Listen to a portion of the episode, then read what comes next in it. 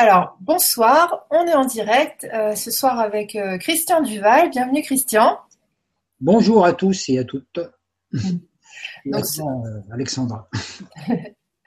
donc ce soir, le, on fait donc un temps pour vous, toute une toute une soirée en fait dédiée à, à vos questions et puis Christian va va se va se prêter au jeu et, répondre à donc à vos questions. Euh, bah, moi, j'interviendrai si si j'ai des choses à, dire.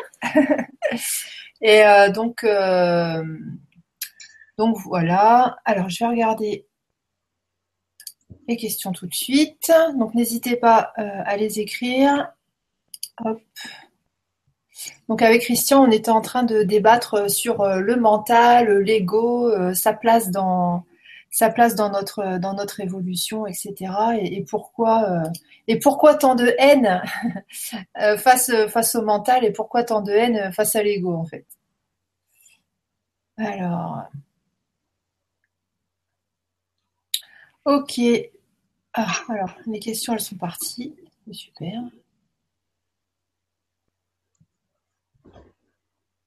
Ok. Alors, euh, Marilyn qui nous note. Alors, bonsoir Alexandra, bonsoir Christian, bonsoir à tous. Heureuse d'être avec vous ce soir. Bah, gros bisous Marilyn, merci. Ensuite, Camille qui nous dit bonsoir Christian, Alexandra à toutes et tous. Une belle soirée en perspective d'enrichissement mutuel et personnel. Bah, merci Camille. Ensuite, il y a Maëva qui nous dit quelle joie d'être en votre compagnie ce soir pour ma première Vibra en live. Bah, écoute, bienvenue. Et Roselyne qui nous dit bonsoir à tous. Bah, bonsoir à toi, euh, Roselyne. Merci d'être là ce soir. Alors, faut que je vois parce que j'ai vu des commentaires s'afficher et qui ne s'affichent plus. Alors, attends. Euh, gna gna les cinq commentaires ici. Voilà. Allez, on va commencer par euh, les questions par Nelly, euh, qui nous dit Un grand merci pour vos émissions et pour tout ce que vous nous faites partager et ce que vous nous apportez. Alors, je précise, j'ai pas lu les questions à l'avance. j'ai vu deux, trois mots dans la question. Je me dis, bon, ça risque d'être intéressant. Alors, mon mari avait 34 ans quand nous nous sommes rencontrés et moi 30. J'avais deux enfants et nous en avons eu trois ensemble. Nous sommes épanouis et heureux en famille avec nos enfants que nous voyons régulièrement. Au début de notre relation, nous avions toujours envie de faire l'amour et nous gardons le souvenir d'une sexualité très active. Vers la cinquantaine, mon mari a connu les premières baisses d'activité et à l'époque, nous avions déjà un peu cherché de l'aide auprès des sexologues du coin, mais sans résultat très probant. À, 60, à présent, à 65 ans, nous constatons la quasi-disparition des érections bah, du mari. Nous faisons l'amour peut-être deux ou trois fois par mois et ces moments nous laissent parfois insatisfaits euh, car bah, les rapports ne tiennent pas longtemps. Il nous arrive de passer de longs moments de, de tendresse, je vais le dire comme ça, euh, mais rien ne vient et je pense que mentalement mon mari a perdu d'avance. Euh, nous nous sentons perdus. D'où vient cette coupure avec la puissance sexuelle? De quel côté chercher? Sans vouloir retrouver l'activité d'antan, bien sûr, nous avons gardé le désir et aimerions tant partager encore ces moments de plaisir. Merci pour votre réponse, Nelly.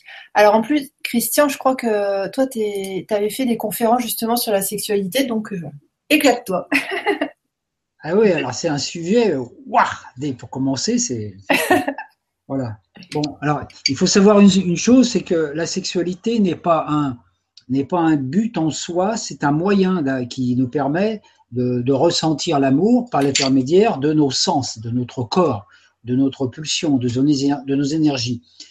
Dans la sexualité, naturellement, pour qu'elle soit correctement vécue et bien ressentie, il faut qu'il y ait de l'amour. Naturellement, la sexualité sans amour, euh, c'est pas très intéressant parce que c'est plutôt même dégradant quelque part. C'est juste euh, des pulsions euh, animales, on pourrait dire. Dans, dans, le cas de Nelly, c'est ça Nelly hein? Oui. Dans le cas de Nelly, ça n'a pas été le cas puisque justement, il y avait cette, cet amour et cet amour qui s'est. Donc, dans la mesure où l'amour dure, dans la mesure où cet amour est, est toujours présent, c'est ça qu'il faut, qui importe. Parce que dans, la relation sexuelle, même dans le tantrisme, la base, la, finalité du tantrisme, c'est de d'arriver à ressentir l'amour divin donc la puissance divine, la force aussi bien masculine que féminine, donc tout ce côté électromagnétique aussi que, l'on ressent dans notre corps, de, ressentir ça par l'intermédiaire du corps. Il faut que le corps y participe. Donc, tous nos sens, tous nos sens, toute notre conscience, etc. C'est normalement ce qui se passe dans une relation d'amour quand elle est bien vécue. Donc, dans, la sexualité, tantrique, c'est justement cette, fusion, cette unité entre l'énergie masculine, c'est l'énergie de Shiva, l'énergie féminine, qui est l'énergie de Shakti. Hein? Donc Shakti, le magnétisme, et la conscience qui est Shiva. C'est cette unité du masculin-féminin. Dans un couple, c'est normal qu'avec l'âge, enfin l'âge, nous, on est dans une matrice où notre corps subit quand même les, impulsions de, on peut dire, de notre environnement, de, la pollution, pollution par la nourriture, par le mental, par la fatigue physique, etc. Il peut arriver qu'il y ait, euh, justement, bon, c'est ce que, ce que vit euh, en expérience euh, on peut dire, bon, je sais pas, le, mari, le, compagnon de Nelly. Donc, par contre, dans la relation, comment vivre ça Le tout, c'est de savoir, il faut pas, il faut pas, faut pas partir avec l'idée qu'il y ait frustration. Il y a simplement transformation de l'énergie.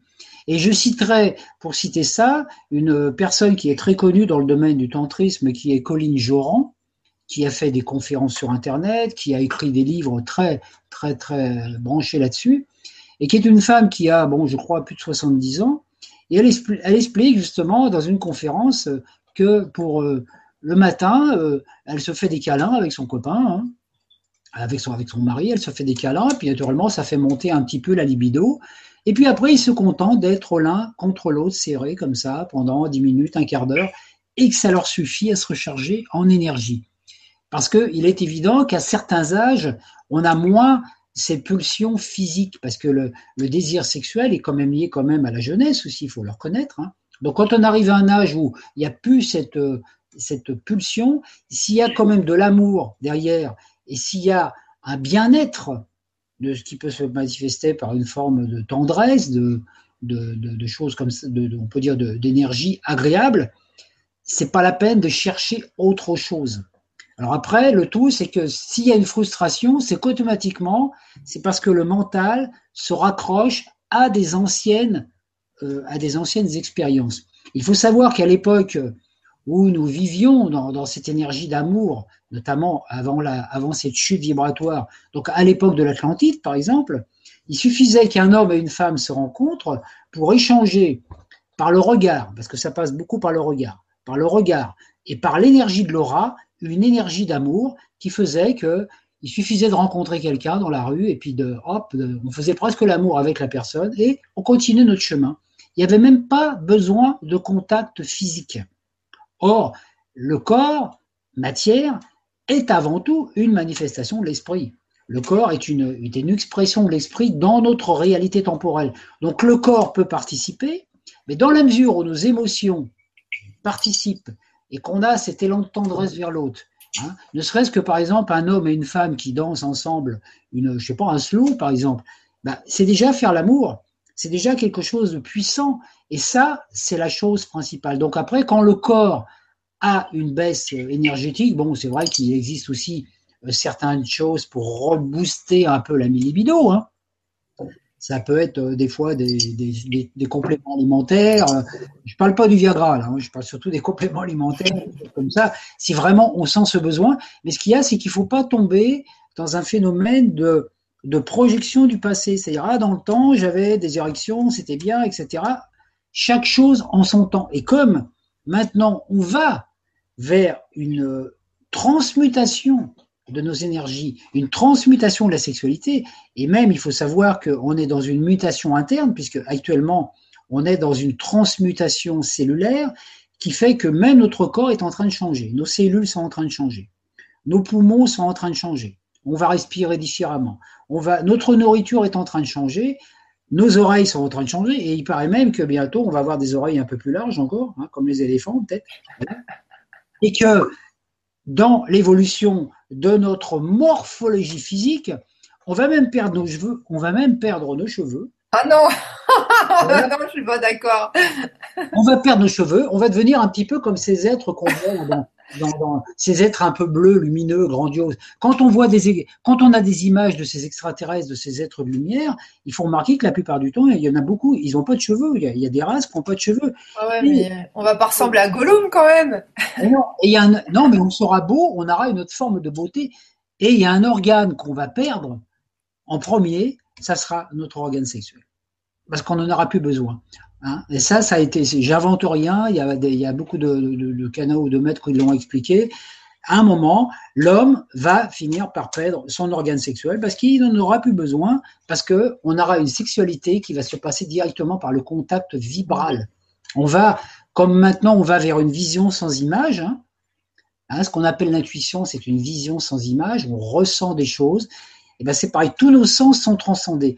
Donc, euh, c'est peut-être un avant-goût de cela qui se passe. Et, donc, il ne faut pas chercher à, vouloir retenir des vieux schémas comportementaux euh, énergétiques, sexuels du passé, parce que on est dans cette mutation.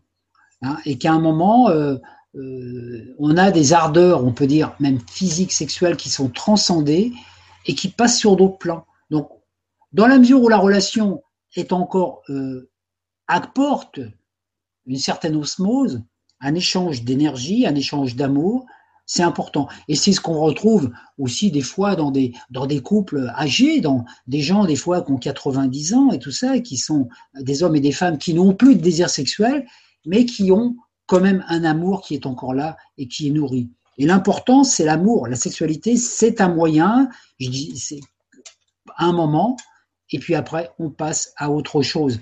C'est une sexualité transcendée. Mhm. Donc à partir du moment où on atteint la sexualité transcendée, c'est ce, qui, c'est ce qui est justement aussi un petit peu dans le tantrisme, c'est ce qui se passe. Après, on est capable de vivre une relation d'amour, de ressentir cette vibration de l'amour, de l'éros, dans toutes nos relations dans le quotidien. C'est-à-dire, on peut rencontrer un homme ou une femme dans la rue et simplement par le regard avoir la même chose. On peut ressentir la même chose vis-à-vis d'un animal vis-à-vis d'un lever de soleil. En fait, on devient amour, hein, on ne fait plus l'amour, on est dans cet état d'amoureux et on est amoureux de tout ce que la vie nous offre. Et on, je dirais, on peut faire l'amour avec une pêche, avec euh, tout ce qu'on a, tout, un parfum, euh, une, odeur, une. Et moi, je trouve ça génial, génial parce que, par exemple, moi, je sais que quand je rencontre une femme dans la rue ou que je croise une femme qui a, qui a un parfum, parce que je suis euh, très sensible au parfum, que la femme a un parfum agréable, rien que le fait de passer à côté d'elle, oh, c'est voilà, c'est c'est une forme de, de, jouissance, de, de, petite, on peut dire, on appelle ça des mini-orgasmes quelque part. Et le but, c'est ça. Et, et, des êtres, un être qui avait trouvé ça de son vivant, c'est pas le seul, mais c'est un exemple qu'on peut citer, c'est François d'Assise. François d'Assise, il était en osmose avec tous les, avec tout ce qui côtoyait, tout ce qui touchait, une pierre, un arbre, etc. Parce que c'est un être qui est venu incarner l'amour, et à une époque où c'était pas facile, parce que lui, il avait quand même toute cette charge mystique, souffrance, mais cette souffrance physique qu'il a, qu'il a accepté de vivre sur lui, mais ça l'empêchait pas d'être dans cette dimension d'amour. Donc l'important, c'est l'amour. La sexualité amène à l'amour, mais quand la sexualité baisse un peu, si l'amour dure, c'est le principal. Hmm. Voilà ce que je peux dire, moi, par rapport à ce que hmm. maintenant. Euh. Merci, Christian. Peut-être toi, tu as un autre point de vue, Alexandra, je ne sais pas. je, vais relire, euh, je vais relire rapidement. Ah mince, attends.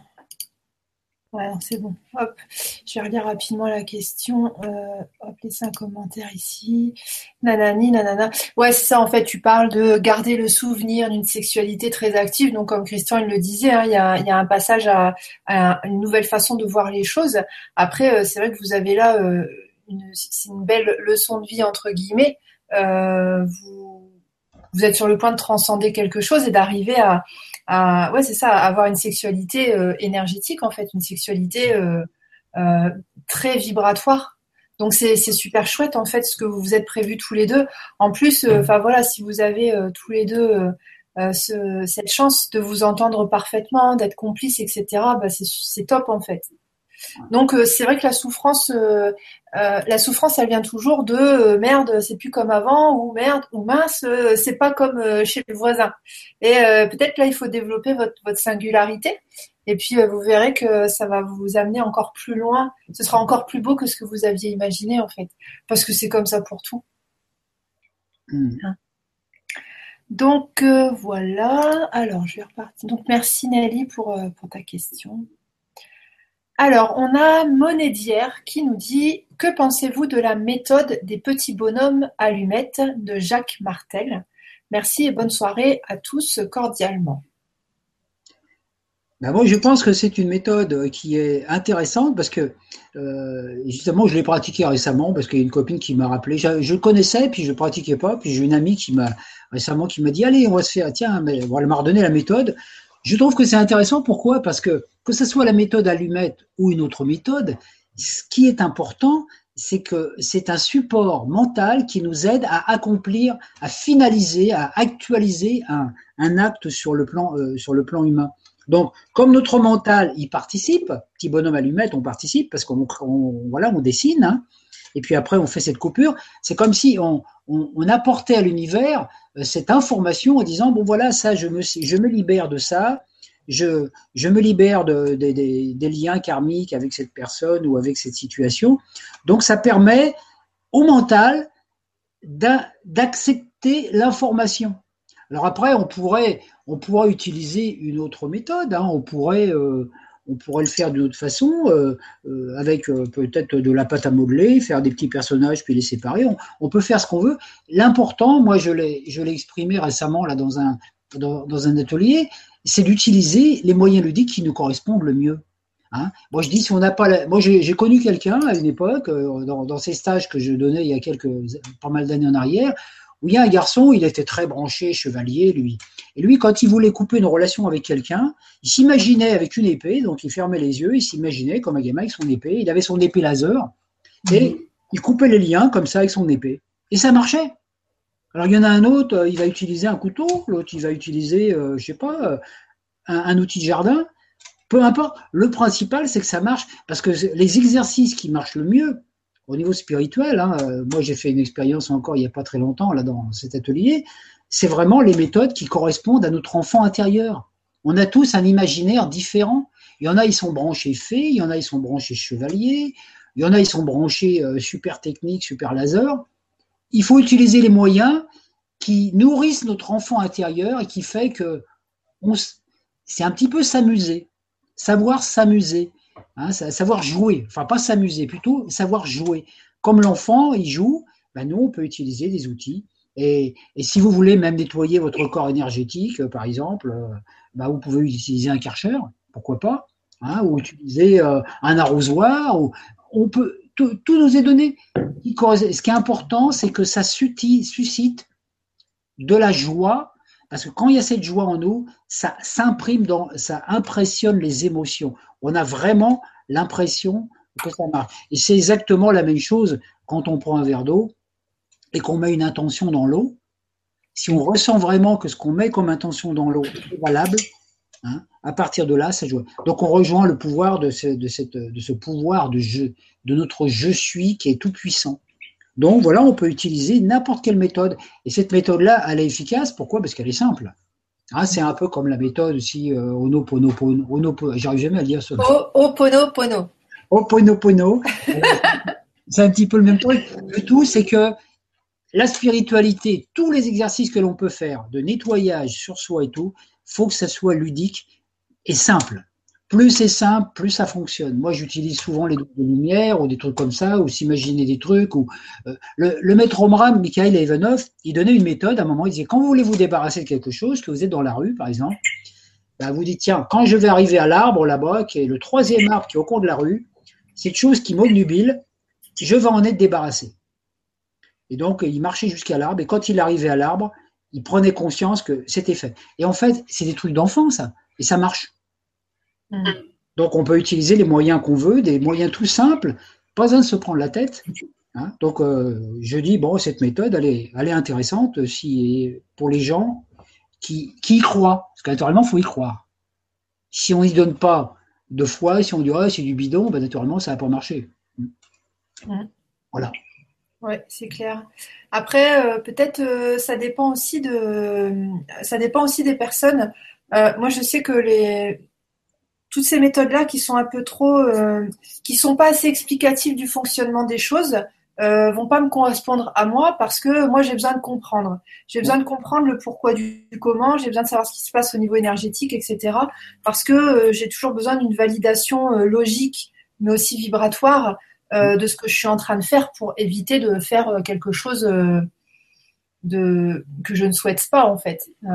donc, donc voilà, mais c'est vrai qu'à partir du moment où ce genre de technique parle à quelqu'un, c'est tout, c'est ok en fait. Hein. L'important c'est que ça nous parle. Et effectivement, bah, si on y croit, si ça nous paraît logique, si ça vibre à l'intérieur, ça veut dire que, que c'est bon, que c'est bon pour nous. donc, donc voilà, tous les chemins mènent à Rome. Après, ce qui est intéressant, c'est que à force d'utiliser une méthode, quelle qu'elle soit, que ce soit dans la libération émotionnelle ou autre chose, euh, à force, on la, on la comprend, on la ressent, et ensuite, on a juste à se brancher à ce ressenti-là et formuler l'intention de dire, ok, je veux, je veux que, que, cette, que ce mécanisme énergétique euh, s'opère dans l'ici et maintenant, et ça nous fait économiser le, le, temps de la technique en fait. Donc ça, c'est ce qui se passe de plus en plus, et c'est euh, c'est pas mal. Enfin, c'est ce que j'avais vu moi par rapport à ma pratique perso et je l'avais enseigné aussi dans les ateliers de, de Cantoul EFT. Euh, voilà, maintenant les énergies nous permettent euh, des gros raccourcis et c'est chouette quoi. Et je pense que ce que tu dis c'est intéressant parce que moi je c'est un petit peu aussi comme ça que je travaille avec l'énergie de Michael et puis le rayon ultraviolet par exemple. Le rayon ultraviolet il est là, hein, c'est un rayon qui nettoie beaucoup de choses. Ben, moi, à un moment, j'ai demandé à Michael, bon, je pense qu'il a fait le travail parce que je l'ai demandé aussi, puis je l'ai ressenti, que je lui ai demandé d'installer ça dans, dans, en moi. Quoi. C'est-à-dire que à chacun, donc après, si je sens que j'ai besoin de cette lumière, il suffit que je pense lumière ultraviolette pour que le boulot il se fasse. Ça m'évite de faire tout le protocole. Et en fait, ça, c'est, c'est d'être dans cette autonomie avec toutes les flammes, la flamme rouge, la flamme blanche, la flamme euh, violette, et, et avec toutes les méthodes. Donc dire la lumière blanche aussi. Hein, dire oh, voilà. Et en fait, c'est un truc qui est extraordinaire parce que ça nous donne une autonomie de pas. Toutes les techniques, on les a en nous et on peut les activer n'importe où, quoi. Mm. N'importe quel endroit, on n'a pas besoin d'avoir un sac à dos avec plein de bouquins dedans qui dire ah, quelle technique il faut pratiquer ou quel mantra faut dire. Mm. C'est intégré, donc on l'a, on l'a fait partir de notre centre à nous. Je, donc on est, on est créateur puisque ça, ça marche pourquoi? Parce qu'on est des hologrammes. On est hologramme, donc dès l'instant qu'on que, que c'est, je dis, à un moment j'utilisais une méthode un petit peu aussi, par exemple, on peut imaginer qu'on va aller au centre de la Terre, Hein, on peut imaginer que je suis ici et je vais me déplacer pour aller au centre de la Terre. Mais donc, dès l'instant qu'il y a un voyage, ça passe par l'astral, d'accord? Ou alors, je vais pouvoir recréer le centre de la Terre à partir de mon intérieur, c'est-à-dire que je vais, faire venir les énergies du centre de la Terre dans mon centre. Par l'hologramme, j'ai aussi cette capacité. Et c'est beaucoup plus rapide. Parce qu'il n'y a plus de notion de voyage. Il n'y a plus qu'une notion de tout est là, et dès que je pense à une chose, je la co-crée dans, mon, dans ma réalité à moi. Et c'est ça qui est génial, ça va plus vite. Hein. Mm. On, est beaucoup plus, on est beaucoup plus libre. Je connaissais pas ça, euh, le fait de, au lieu de se déplacer, d'imaginer d'aller quelque part, faire venir le, le chose en question euh, en nous, c'est à tester. Ouais, parce que justement, euh, au niveau de la conscience, au niveau du soi quantique, il n'y a qu'un seul soi. Moi, j'ai mon soi, euh, tu as ton soi, on a tous notre soi, mais d'autres soi, il n'y a qu'un seul soi, en fait, qui se manifeste par différentes formes d'expression. Et le soi quantique ne se déplace pas. Il ne se déplace pas, pourquoi? Parce qu'il n'est pas localisé. Il est mm. omniprésent partout. Donc moi, si, par mon, si je localise mon soi ici, je suis là. Si mon soi, je le localise dans la 18e dimension, à un autre endroit de l'univers, dès que là, je porte mon attention à un endroit, Là où je porte mon attention, je suis dans l'instant. Donc, mm. un voyage multidimensionnel sans bouger. On, sort, on sort justement de la notion d'espace-temps qui nous indique que pour aller d'un endroit à un autre, il faut un certain temps. C'est ça notre matrice. Donc maintenant, non, c'est je suis ici. On trouve ça dans un film fabuleux, le, dans l'histoire de Jonathan Livingstone Le Goéland. Mhm. À un moment, Jonathan, il est là, et puis son maître lui dit euh, Tiens, tu es là-haut au sommet de la montagne. Alors il essaye, il essaye de se concentrer. Je suis là-haut au sommet, je suis là-haut. Puis il dit J'y arrive pas. Et son maître lui dit une phrase extraordinaire Il dit Tu, tu n'y arrives pas. parce que tu essaies de te convaincre que tu vas y aller. Mm. Dès l'instant que tu cesses de penser que tu es là, où tu es, tu es là-haut. Et c'est un déplacement immédiat. Et c'est ça l'omniconscience. On a cette capacité, c'est ça les multidimensions en fait. C'est pas de, Parce que nous, on a l'impression multidimension, je suis dans la troisième, je vais dans la dix-huitième, dans la vingt-cinquième, je voyage. Mais non, je suis moi actuellement dans la troisième, mais en même temps dans la cinquième, mais en même temps dans la dix-huitième ou la deux centième dimension. Dès l'instant que je pense à la dix-huitième dimension ici et maintenant, je suis dedans ici et maintenant parce que mon attention, et le point d'attention c'est celui-là, hein, c'est celui qui est là, mon attention est portée dans la dix-huitième dimension, donc je suis dans la dix-huitième dimension, tout en étant dans la troisième. C'est génial quelque part. Les voyages sont gratuits et rapides. Après, euh, il y a, d'autres films aussi euh, qui parlent de ça. Il y a Ma sorcière bien aimée, donc euh, hop, ça c'est pratique aussi. oui, ouais, mais c'est ça. C'est vraiment, c'est vraiment être. Moi, à un moment, pendant longtemps, j'ai essayé de devenir autre chose. Je me dis, tiens, je veux devenir ceci ou devenir. Mais devenir cela, ça projette dans l'avenir. C'est, c'est ce mot être. Être, c'est être conjugué au présent, c'est je suis. Mmh. Je suis. Donc, je suis ici dans ma troisième dimension devant mon ordinateur en train de parler à Alexandra et puis de faire cette émission, mais en même temps, euh, je peux aussi euh, être autre part, être, dans d'autres plans en même temps, et donc être conscient, voilà, c'est ça l'omniprésence. Hmm. Et ça, ça nous permet de le vivre. Pourquoi? Parce qu'on est des hologrammes.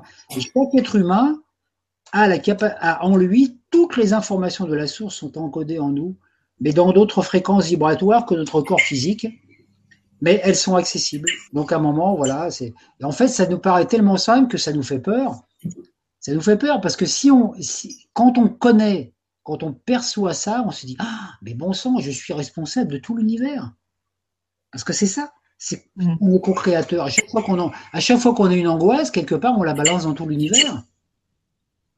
Et, c'est pour ça. Et en fait, c'est notre travail. C'est euh, moi, je sais que dans moi qui suis astrologue euh, de, formation et puis bon, qui, qui, qui a étudié et puis euh, beaucoup de thèmes astrologiques et tout, puis même dans ma vie actuellement, je le fais encore, c'est vraiment cette capacité de comprendre. Moi, je suis très marqué par la planète Jupiter parce que c'est la planète de mon ascendant. Euh, Jupiter, il est situé dans le système solaire à des milliers de kilomètres d'ici, mais je sais que mon foie est la matérialisation dans mon corps physique qui est mon univers. Jupiter, c'est ce que je fais vivre à mon foie, Jupiter le vit en même temps et ce que vit Jupiter, je le vis dans mon foie. C'est le principe de l'hologramme. Et Jupiter, c'est la planète qui représente la bonté, la générosité, l'altruisme, mais dans son aspect négatif, Jupiter, c'est la colère. Un Zeus, quand il se fout en colère, euh, il sort les foudres. Ben, c'est ça. Donc nous, à chaque fois qu'on se met en colère, à chaque fois qu'un être humain se met en colère, il envoie une information de colère à la planète Jupiter. Il va y avoir des éruptions solaires, des éruptions jupitériennes sur Jupiter parce qu'on s'est mis en colère. Waouh, la responsabilité. Ah c'est énorme. Euh, entre parenthèses, euh, il y, a, y a quelques temps, euh, c'était l'année dernière, tu m'avais fait un, thème astrologique. N'hésitez pas si voilà vous, avez envie de, de, faire un thème auprès de Christian. il est assez percutant, assez percutant dans ses analyses et on sent qu'il maîtrise bien le sujet. Enfin voilà, c'est une expérience, c'est une expérience à vivre. En tout cas, moi, ça m'avait fait. Euh, d'ailleurs, je la relis de temps en temps et je la comprends différemment. Tu vois, c'est un peu comme la numérologie, ça. Eh oui, oui, parce que c'est vrai qu'il y a des informations, on les interprète sur le coup, puis après en changeant, on se dit ah tiens, il y avait ça qui avait été dit. Ah ouais, ah ouais c'est ça qui est. C'est les infos, je pense, qui sont là, mais pour plus tard en fait. Ouais, elles sont, elles sont là, et puis bon, il euh, y en a qu'on actualise, il y en a qu'on a compris. Euh. Moi, je me dis, la, les choses qu'il faut jamais dire, tu vois, pour pas arrêter, parce que pour pas arrêter un jugement, c'est quand quelqu'un me dit j'ai compris, ah j'ai compris, euh, moi bah, je comprends qu'il a pas compris, parce que dès l'instant qu'on dit qu'on a compris, on arrête la démarche. Alors on peut dire ah tiens oui, j'ai une compréhension. Dire ah mmh. tiens je comprends. Et, et moi je m'aperçois d'une chose, c'est que plus je sais de choses sur l'univers, plus j'ai appris de choses, plus je m'aperçois qu'en fait, par rapport au cosmos, mais je sais rien, quoi.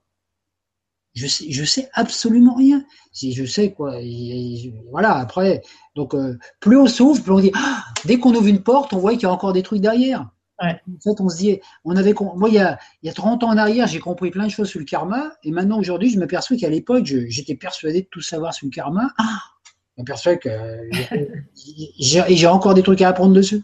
Et ça que mm. D'ailleurs, en parlant de, karma, je, vais placer une de mes questions.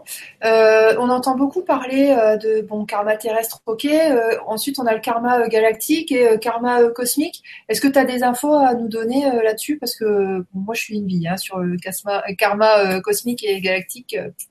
Alors moi, je vais le karma, c'est lié à la loi d'action-réaction, hein, cause et effet, d'accord? C'est-à-dire, nous, on interprète dans notre plan humain dans une vie antérieure, j'ai fait quelque chose, aujourd'hui, j'en récolte les, résultats, les effets, d'accord? Or, hein, alors la plupart du temps, c'est-à-dire cause-effet. Aujourd'hui, je subis un effet. Automatiquement, s'il y a un effet, c'est qu'il y a une cause. La cause, elle peut être dans ma vie passée. Et mm. puis après, il peut y avoir une cause dans ma vie passée. Donc la cause, ce qui a été un effet dans ma vie passée était une cause de vie antérieure. Donc en fait, si je recherche jusqu'à la base, quelle est je sais bien aujourd'hui que si je vis un truc, c'est qu'il y a une cause antérieure qui peut être dans ma vie précédente ou dans mes vies précédentes. Et si je demande à, si je demande au grand maître euh, initié euh, du karma quelle est, quelle est ma responsabilité, quelle est la cause première de mes problématiques humaines, il me répond simplement bah, ton gros problème, c'est que tu t'es incarné un jour. c'est là la base. Hein. Voilà. or, le karma, c'est une loi de cause à effet qui est liée à l'espace-temps. C'est-à-dire, je, donc nous, en tant qu'être humain euh, incarné, notre karma, c'est pas une punition, c'est simplement euh, un amalgame de toutes les pensées, de toutes les émotions cristallisées qu'on n'a pas digérées dans nos vies passées. Donc les choses et les choses qu'on n'a pas digérées, on revient. C'est-à-dire qu'en fait, on revient s'incarner pour euh, digérer les couscous qu'on n'a pas digérés dans nos vies passées, hein, quelque part. C'est un peu ça. Donc des fois la digestion est longue. Hein. Quand on a, quand on donc on ne peut pas effacer les, expériences qu'on a vécues dans les vies passées, mais on peut se libérer des charges émotionnelles. C'est dire, ok, pour ça que moi j'arrive à passer, à parler même de choses que j'ai vécues dans cette vie présente, des choses qui n'étaient pas toujours joyeuses, mais je peux en parler en expérience, mais ça ne touche plus, c'est-à-dire émotionnellement, ça ne fait absolument plus rien. Donc pourquoi? Parce qu'on est dans cette loi de cause à effet qui est liée à la causalité du temps. Or, dans les plans cosmiques, au-delà de de la désunion, hein, de, la dualité dans laquelle on est, euh, comment peut-il y avoir un karma alors que le temps et l'espace n'existent pas? Bah, C'est-à-dire qu'à chaque fois qu'on engendre, et c'est, vers ça qu'on va, et déjà on y va déjà maintenant, dans notre vie présente actuellement, quand on ne peut plus, il y a des gens qui me disent qu'il n'y a plus de karma. Hein, des gens qui disent, attends, il faut, faut, bien comprendre ce que ça veut dire. Ça veut dire que maintenant, je n'ai plus la possibilité de me créer de karma pour mes vies futures, parce que dans ma vie future, je dois aller dans l'unité. Donc, hein, c'est fini. Je ne vais pas dire, euh, je vais régler un problème là dans ma vie future. Non, non, non, c'est fini. La, 3D, elle va être terminée. Donc, on nous dit actuellement, à chaque fois que j'émets une intention ou une idée, maintenant que je crée une cause, j'en subis l'effet rapidement. Ça peut être dans 15 jours, dans 3 semaines, dans un mois, ou ça peut être dans une heure. Ou bientôt, ça va être dans l'instant présent. Donc, quand, quand on a rejoint l'unité, qu'on a rejoint l'instant présent, c'est-à-dire qu'on s'est connecté à je suis, dès l'instant que je, si je pense par exemple je suis un imbécile euh, quelque part, et eh ben si je suis dans l'unité, je le deviens tout de suite quoi. Hein, ou si je, dis, si je dis je suis mort, hein, par exemple, voilà, comme des fois dire oh là là je suis mort. Attention, il faut faire attention à ce qu'on dit. Donc moi je pense et même je vois, je pourrais dire une chose par rapport à ça, quand je vois les films où on voit les films futuristes où on voit par exemple des super-héros galactiques qui règlent les problèmes galactiques dans les autres plans, moi je me suis posé la question un jour, hein, je me suis dit mais comment est-ce qu'on peut, parce que c'est nous qui imaginons les choses, toutes les images de, conflits, de guerres galactiques qui existent entre des planètes, des avec les, les vaisseaux spatiaux qui sont s'entre-détruisent, sont des choses qui sont liées à notre vision ici. Comment il peut y avoir des êtres sur d'autres plans unifiés qui font la guerre alors qu'ils sont dans l'unité? Il y a un truc qui colle pas là. Quand on est dans l'unité, il n'y a plus de bagarre puisqu'on sait qu'on est tous un. Donc toutes ces images de, je dirais, de bagarres spatiales et tout ça, pour moi, c'est des émanations de la matrice. C'est-à-dire que une fois qu'on sera passé vraiment dans cette ascension d'unité, Il n'y aura plus de guerre. Faut qu'on arrête de se penser qu'on va être des super-héros comme Superman à vouloir régler les problèmes avec la police. Ça, c'est de l'imagination humaine. Donc on est et on est complètement pris dans cette matrice de choses où on a l'impression qu'on va être Arrow, qu'on va être Superman, qu'on va être Spiderman, etc., qu'on va régler des problèmes. C'est-à-dire qu'en fait, on n'arrive pas à imaginer qu'on peut vivre dans un monde sans qu'il y ait du mal à régler ou qu'il y ait des méchants qu'il va falloir châtier. Et naturellement, on s'imagine qu'on aura des super pouvoirs. Ça, c'est de la pure illusion. C'est de l'illusion matricielle. Pour moi, dans ma vision et mon ressenti, quand on va passer dans ces plans, quand on est dans ces plans de lumière, dans ces plans d'unité, dans cette fédération galactique, il ne peut pas y avoir de karma, puisque les pensées qu'on va émettre, on va les subir immédiatement. Donc on va euh, et comme on a on va avoir une pensée qui va être harmonisée avec la conscience unitaire, on ne pourra pas avoir de pensée négative. Donc euh, les images de pour moi karma galactique, karma un truc comme ça, pour moi ça, me paraît c'est ma vision, d'accord hein. Moi ça me paraît un peu bidon pour moi tout ça. Mm.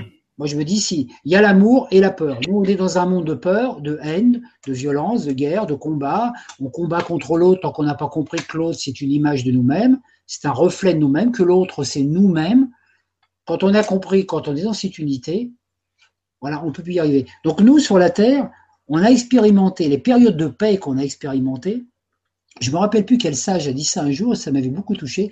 Il m'a dit les périodes de, de paix qu'on a vécues sur la Terre, depuis que la Terre existe dans cette vibration où on est, c'est jamais que des intervalles entre deux guerres.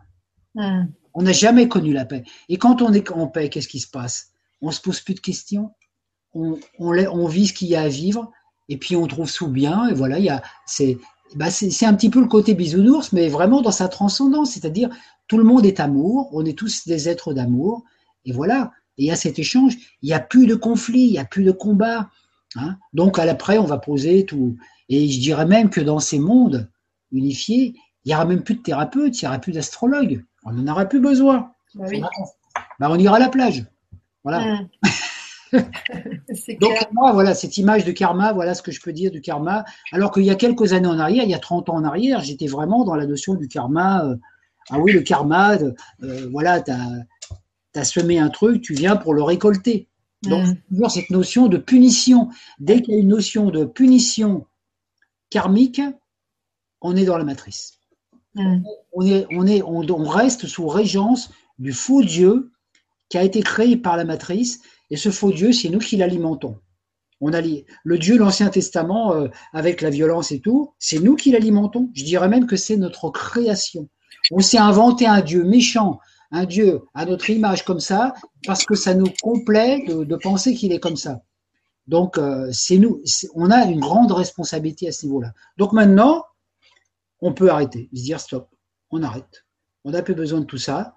Maintenant, on a choisi d'être en paix, plus de lutte, plus de combat. On n'a pas besoin de lutter contre les manipulateurs, contre les, présidents de la République qui sont euh, plus ou moins manipulés ou manipulateurs. Non, créer notre unité à partir de maintenant. Et c'est ça qui est important parce qu'au lieu de se créer du karma, on crée du dharma déjà. Pour les années qui nous restent à vivre encore dans ce monde, on peut se créer du dharma, c'est-à-dire un karma positif, développer notre créativité au lieu de se battre euh, à, critiquer celle des autres. Voilà, c'est mmh. ce que j'avais à dire par rapport au karma euh, effectivement euh, galactique, euh, stellaire ou cosmo, enfin bref, cosmique. c'est vrai, je j'ai eu la même pensée que toi. Je me suis dit, mais bon sang, enfin comment est-ce qu'on peut attribuer quelque chose qui est typiquement terrestre, qui est lié à la condition humaine, à quelque chose qui ne fait pas partie de la condition humaine Donc effectivement, je pense que ça sera intéressant que je fasse une recherche à savoir qu'est-ce qu'ils entendent par karma. Et dans ce sens-là, euh, je pense que le terme karma, il devrait être changé en fait. Euh, si réellement il y a un truc qui ressemble à du karma euh, stellaire ou je sais pas quoi, il devrait modifier le mot pour qu'on fasse bien la différence, parce que karma ne peut pas exister hors incarnation, par définition. Et ce qu'il y a, c'est que les seigneurs du karma, bon, il y a des seigneurs du karma qui existent par rapport à notre niveau, hein, qui sont régis aussi par Saturne, mais les seigneurs du karma ont créé le karma à la demande des humains. C'est-à-dire c'est nous qui avons créé le karma. dans la matrice. D'accord. Là, il n'y en avait pas de karma, puisque dès l'instant qu'on pense, c'est ce que je disais tout à l'heure par rapport à l'omniconscience, euh, si je pense à quelque chose, je deviens cette chose dans l'instant. Donc il ne peut pas y avoir de karma, puisque je, je subis instantanément l'effet de ce que je pense. Hmm. Donc, alors que le karma, c'est ah bah tiens, je fais une erreur aujourd'hui, et puis dans, dans quelques vies ou dans 15 jours ou dans 3 semaines, je vais, je vais récupérer le fruit de mes efforts. Et nous, c'est ce qui se passe, c'est que on a coupé le lien pourquoi on vit dans un espace-temps où il y a un espace qui existe entre le moment où on pense une chose et le moment où ça se réalise? Hein, À une époque, c'était 40 jours. Hein. Ça, le mot. Donc, euh, on pense à une chose et 40 jours après, elle se manifeste. Pourquoi? Parce que ça nous permet, pendant ces 40 jours, de rectifier notre pensée et de penser autre chose pour atténuer les effets de la pensée négative qu'on a eue. Par exemple, on va se mettre en colère. 40 jours après, on va avoir une douleur d'estomac. Ben, entre-temps, si on a apaisé nos colères, et eh ben, le jour où on aura la, douleur d'estomac, elle durera moins longtemps parce qu'il y aura autrement, automatiquement autre chose qui viendra derrière. Mm. C'est ça. C'est ça. Donc je dis maintenant, dans le karma, nous, actuellement, on est exactement dans la même situation qu'un jardinier qui plantera une graine de carotte et à l'instant même, la carotte, elle pousse. Mm. Donc, notre, travail, c'est de faire gaffe à ce qu'on plante. Ouais, c'est simplement notre, notre travail. Voilà. T'imagines, euh, tu, tu vas chez le psy, euh, enfin quelqu'un va chez le psy, euh, ah je me sens angoissé aujourd'hui, puis le psy qui lui dit oui, vous avez pensé quoi il y a 40 jours pour être angoissé aujourd'hui? T'imagines s'il fallait remonter le fil comme ça à chaque fois? Oui. Après, on rejoint le principe qui a été, et, qui a été dont, dont Bouddha a parlé, l'illusion, illusion, tout est illusion. Parce qu'en fait, notre seule illusion en tant qu'être humain, c'est de croire qu'on est prisonnier d'un espace-temps, et, c'est de croire que qu'il y a une matrice. En fait, l'illusion, c'est la matrice qui est illusion est elle-même une illusion. L'illusion de l'illusion. Donc prendre conscience que tout est illusion, au bout d'un moment, c'est dit, bah voilà, je me suis fait manipuler pendant peut-être euh, dix mille ans par des manipulateurs. Ah, maintenant je le sais. Ben voilà, j'arrête de, j'arrête de laisser les autres penser à ma place, j'arrête de laisser les autres décider à ma place, je prends mes propres décisions. Et si moi j'ai envie de vivre dans un univers d'amour et de paix, je ne nourris que ce concept-là. Et tout le reste, ça fait pas partie de mon monde. C'est à l'extérieur. C'est un autre monde. Donc il y a autant. Hein, Franck il le disait bien. Hein, il y a un moment, il l'a dit dans une conférence. Et bon, il y a autant d'univers que d'êtres humains qui existent. Hein. Mm. Donc sur la Terre, il y a 6 milliards d'univers qui existent dans notre matrice. Déjà, l'univers dans lequel tu vis, l'univers dans mm. lequel je vis moi. Alors il y a des univers qui se ressemblent un peu, puis il y en a qui sont complètement opposés. Hein. Mm, Comme ceux qui sont euh, voilà. Donc c'est une question de choix. Univers et champ de réalité, c'est la même chose. Ouais, c'est un choquant. C'est pour ça, quand on parle du royaume de Dieu, chercher le royaume de Dieu et sa justice, et le reste vous sera donné par surcroît. Chercher le royaume de Dieu, c'est de chercher à l'intérieur de nous cette connexion avec notre, notre être divin, notre Père qui est aux cieux, c'est-à-dire qui est dans d'autres plans, mais qui est là, Père qui est aux cieux.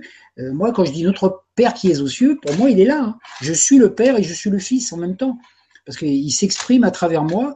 Et à partir de là, je, comment je veux dire, ce que je vais imaginer, ce que je fais nourrir comme information, ce que je vais nourrir comme image, va devenir ma réalité. Donc je crée mon royaume. Mais quand je suis en connexion avec mon je suis, le royaume que je vais créer est un royaume d'unité, c'est un royaume de paix, un royaume d'amour. Donc je ne vais, moi à un moment j'ai fait un choix, j'ai dit je et j'y arrive pas tout le temps, hein, et dans ma vie je me dis je ne veux nourrir que des informations je ne veux porter attention que qu'à des informations qui nourrissent ce que je veux vivre moi. Et mm. tout ce que les gens me disent qui ne correspond pas à quelque chose que j'ai envie de vivre, eh ben, je, je le zappe. Mm. Non, ça m'intéresse pas. On parle de la grippe, on parle d'autre chose. Non, non, moi ça m'intéresse pas. J'ai pas envie de ça. J'ai pas envie de mettre ça dans ma bulle. Voilà, je, me, voilà dans mon univers. Hein, c'est comme les enfants quand ils se mettent dans une bulle et qu'ils vivent leurs choses. Tu rentres dans la chambre d'un enfant, c'est sa bulle. Ah, les problèmes d'adultes, les problèmes d'argent, les problèmes de voisinage, l'enfant, il s'en fout. Dans sa chambre, il vit dans son univers. Eh ben, c'est ce qu'on doit faire, nous, en tant qu'être humain. Parce que dès l'instant qu'on qu'on arrive à libérer cet enfant intérieur et à vivre selon ce qu'on a envie de vivre en soi, on fait le plus grand bien possible pour l'humanité et Gaïa nous en est reconnaissante. Euh, c'est pas, même si on peut s'occuper de la terre, les arbres, la pollution, etc. C'est pas le plus important. Le plus important que Gaïa nous demande, c'est la pollution psychique et émotionnelle.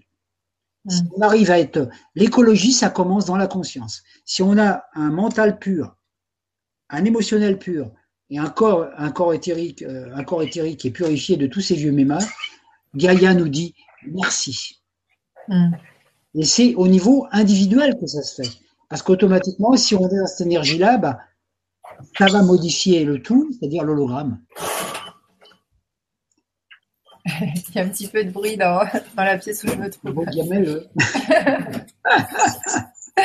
ok. Et c'est vrai que quand tu disais tout à l'heure, euh, oui, euh, bah ça, ça, je zappe, ça m'intéresse pas, j'ai pas envie de le vivre.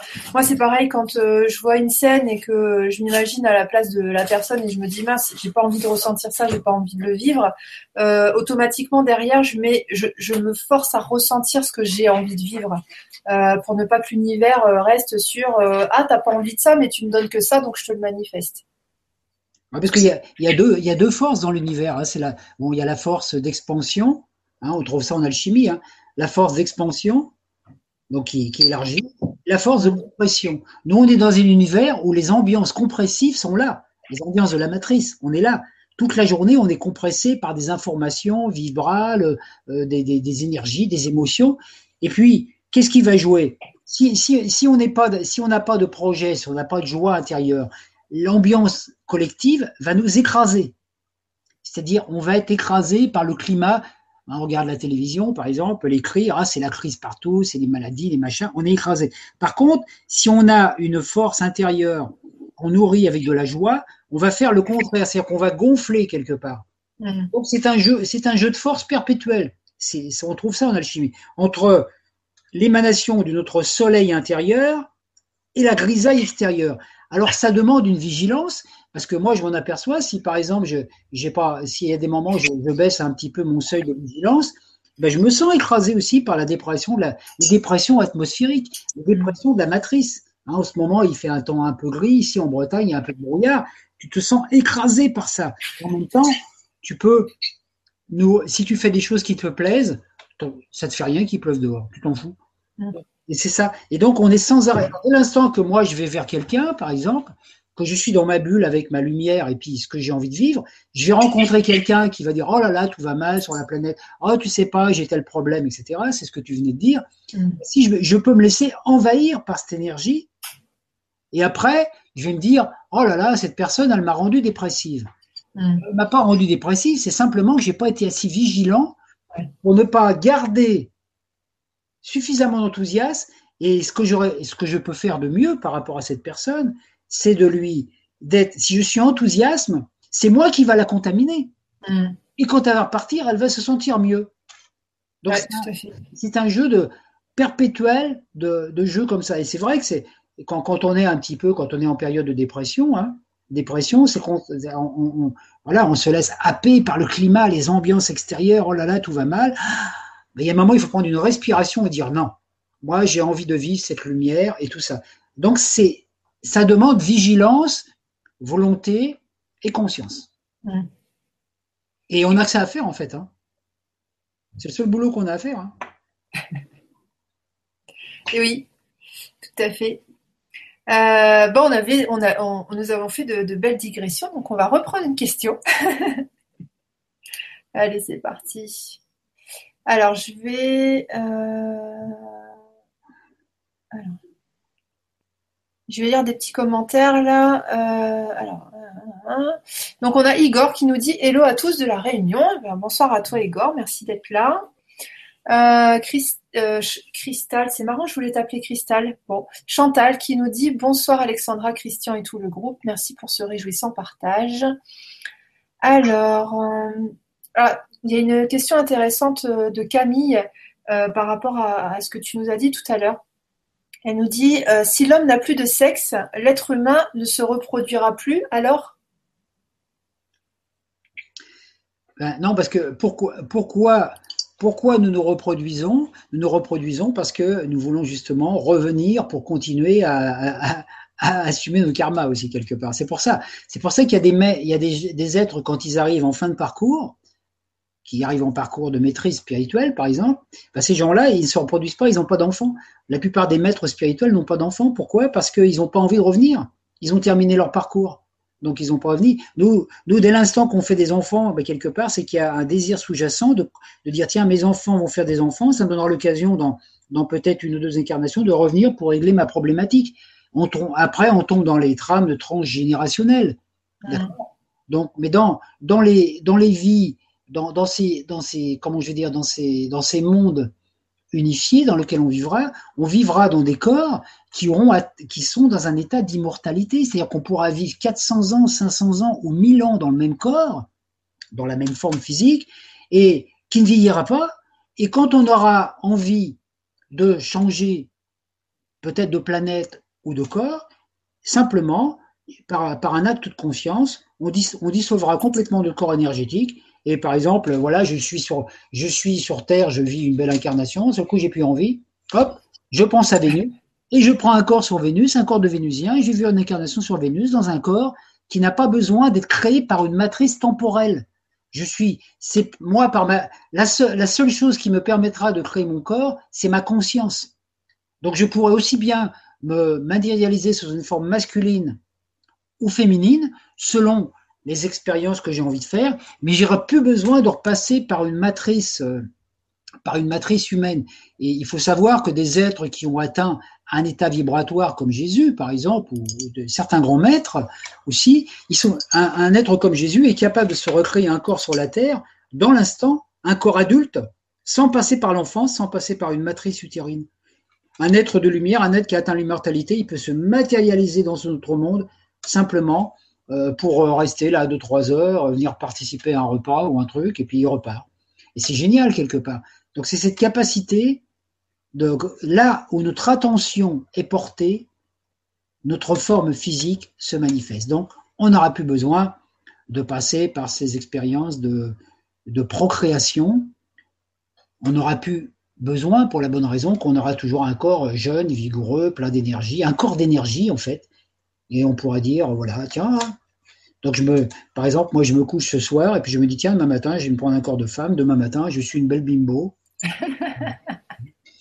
voilà, c'est, et voilà, et puis quand j'en ai marre d'être une bimbo, je peux devenir autre chose. Voilà, c'est.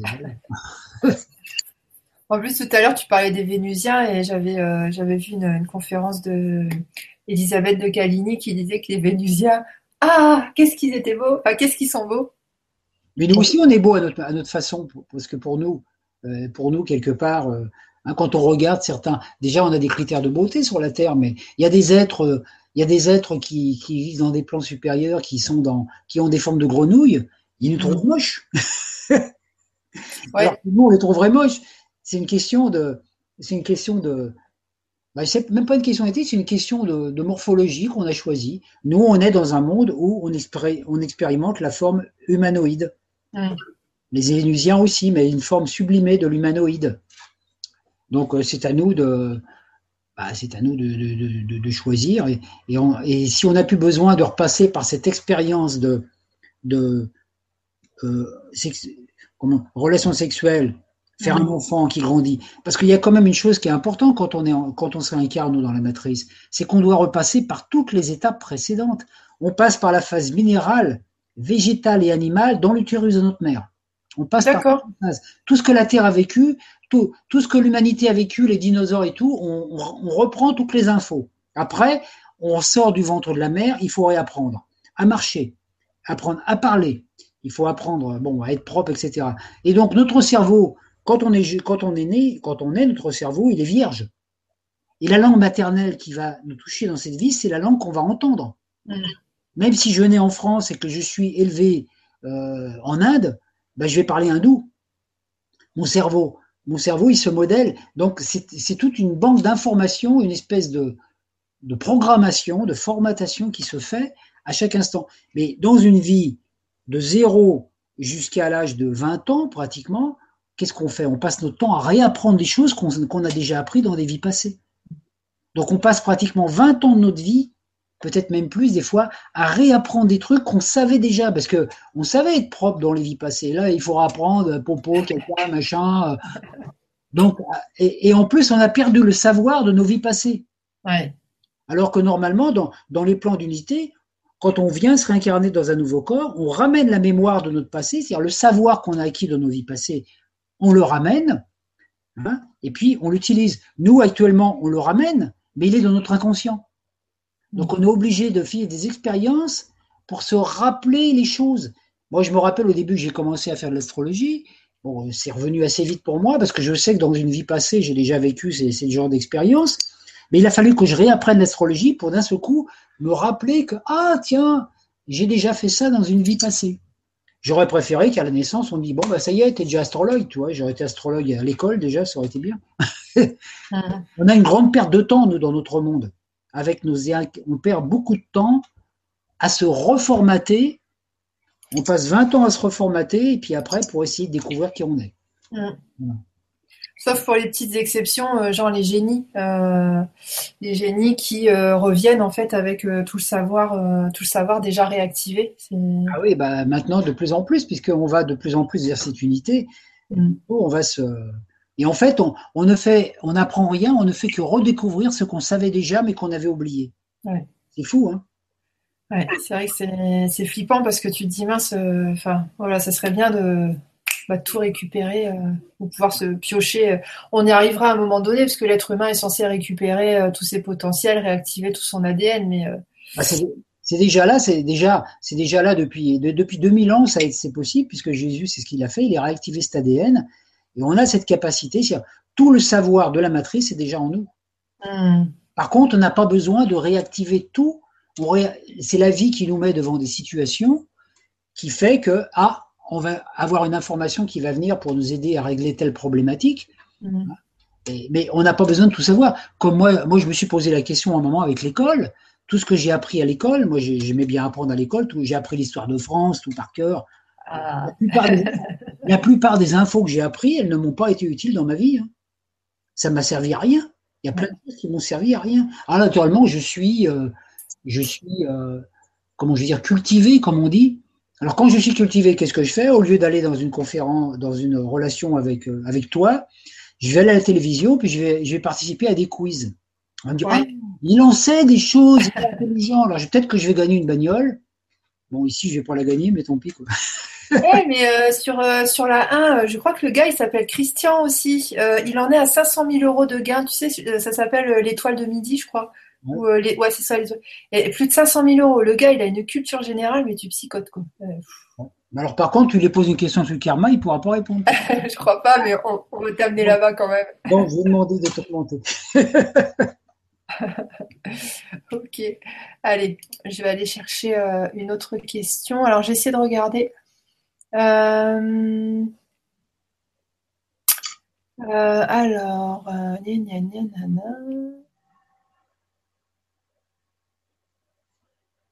Alors, une question de Nata, bon, une question rigolote, qui nous dit Bonsoir à vous deux.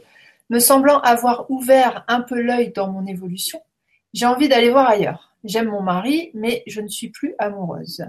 Je lis que le désir de sexe n'est pas très compatible avec la spiritualité. Qu'en est-il? Ah, ça, ça répond un petit peu à ce qu'on a dit tout à l'heure. Euh, le sexe n'est pas. Ah, j'ai fait une conférence là-dessus où j'ai dit le sexe, la sexualité est-elle incompatible avec la spiritualité? Donc à regarder sur mon blog si, ou sur, euh, sur YouTube, allié cette conférence, euh, il n'y a pas d'incompatibilité. Il n'y a pas d'incompatibilité. Par contre, si on est si on n'est plus en relation d'amour avec quelqu'un et que comment je veux dire et qu'on n'a plus de désir d'accomplir, en fait, de, réaliser un acte sexuel avec la personne, à partir de là, il faut se respecter. Il faut pas, il faut, on n'est pas des objets. Donc, comme je disais tout à l'heure, la sexualité sans amour euh, n'aboutit à rien qu'à une déchéance, au contraire. Hein, la, sexualité sans amour, euh, c'est, c'est un peu ce qu'on voit dans certains trucs. Ça sert absolument à rien du tout, parce que ça, nous, au contraire, ça nous épuise nos énergies. Alors que l'amour et la sexualité sont étroitement liés. Dans la mesure où on n'est plus amoureux de quelqu'un si on peut vivre avec, simplement entendre complicité, comme j'ai parlé tout à l'heure, pourquoi pas Par contre, si l'autre a vraiment encore des appétits euh, sexuels très forts et qu'on ne veut plus euh, vivre ce genre d'expérience, on a le droit de dire non. Mm. on a le droit de dire non parce que la seule chose qui nous appartient sur la Terre, on peut dire, c'est notre corps. Notre corps, il hein. faut savoir qu'à chaque fois, euh, à chaque fois qu'il y a une relation sexuelle entre un homme et une femme, il y a des liens karmiques qui se créent. Et ça, le maître Omram en avait parlé à une époque. Il disait quand une femme, quand un homme pénètre une femme et qu'il y a un lien sexuel qui se passe, il y, a des, engrammes qui se passent sur les plans énergétiques qui fait que y a des liens, on crée des liens karmiques et qu'on fait qu'on se rencontrera avec cette personne un jour ou l'autre. Donc mm. après, les liens sont pas toujours mauvais, hein, parce qu'on est sur la terre aussi euh, pour être les uns avec les autres, aussi les uns contre les autres. Hein, euh, parce qu'on est dans cette unité. Par contre, euh, si on a, s'il n'y a plus d'affinité sur ce plan-là et qu'on qu'on accepte une, de vivre une relation comme ça uniquement parce que on se dit bon, je suis une femme, je suis mariée, il faut que j'accepte le devoir conjugal, etc. et tout ça, on est en si on est en, en, disharmonie avec euh, ce qu'on ressent à de soi, euh, ça va pas. Par contre, il faut chercher peut-être aussi la cause qui fait que pourquoi, comment il peut arriver qu'à un moment, on n'est plus amoureux d'une personne. Parce que c'est vrai que l'amour, l'habitude tue le quotidien, l'habitude tue l'amour souvent. Hein. Et souvent, on s'aperçoit que quand on dit j'aime plus une personne, quand on va dans le recul du temps, on s'aperçoit qu'on l'a vraiment, qu'on l'a peut-être jamais aimé pour de vrai. Mm. Parce que l'amour, l'amour, c'est quelque chose qui se nourrit. L'amour, c'est pas un dû. Alors des fois, euh, et c'est ce qui se passe avec les âmes sœurs la plupart du temps, quand on a des rencontres avec des âmes sœurs, on a un chemin à faire avec cette personne, une complétude, hein, comme disait, comme disait euh, Aruna, que Aruna Lipsy, que j'aime beaucoup aussi parce qu'elle en parle beaucoup, elle dit euh, à des moments, euh, quand on rencontre une personne avec laquelle on a un inaccompli, il faut l'accomplir. Donc souvent, les rencontres karmiques, c'est des inaccomplis. C'est-à-dire c'est une relation d'âme-sœur qui s'est pas terminée dans notre vie, qui n'a pas été aboutie pour une raison ou pour une autre, hein, pour peut-être à cause d'un accident, d'une séparation. On se rencontre à nouveau pour pouvoir terminer ce qu'on avait commencé.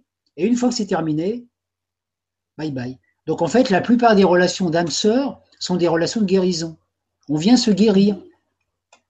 Parce que souvent, on a, par exemple, je peux avoir une âme sœur qui, dans une vie passée, qui, était amoureuse de moi, puis moi, j'étais amoureuse d'elle, par exemple. Et puis, euh, pour une raison, euh, par exemple, je meurs dans un accident. Donc, mon âme sœur, elle est coupée de la relation avec moi, parce que du jour au lendemain, elle se retrouve sans moi.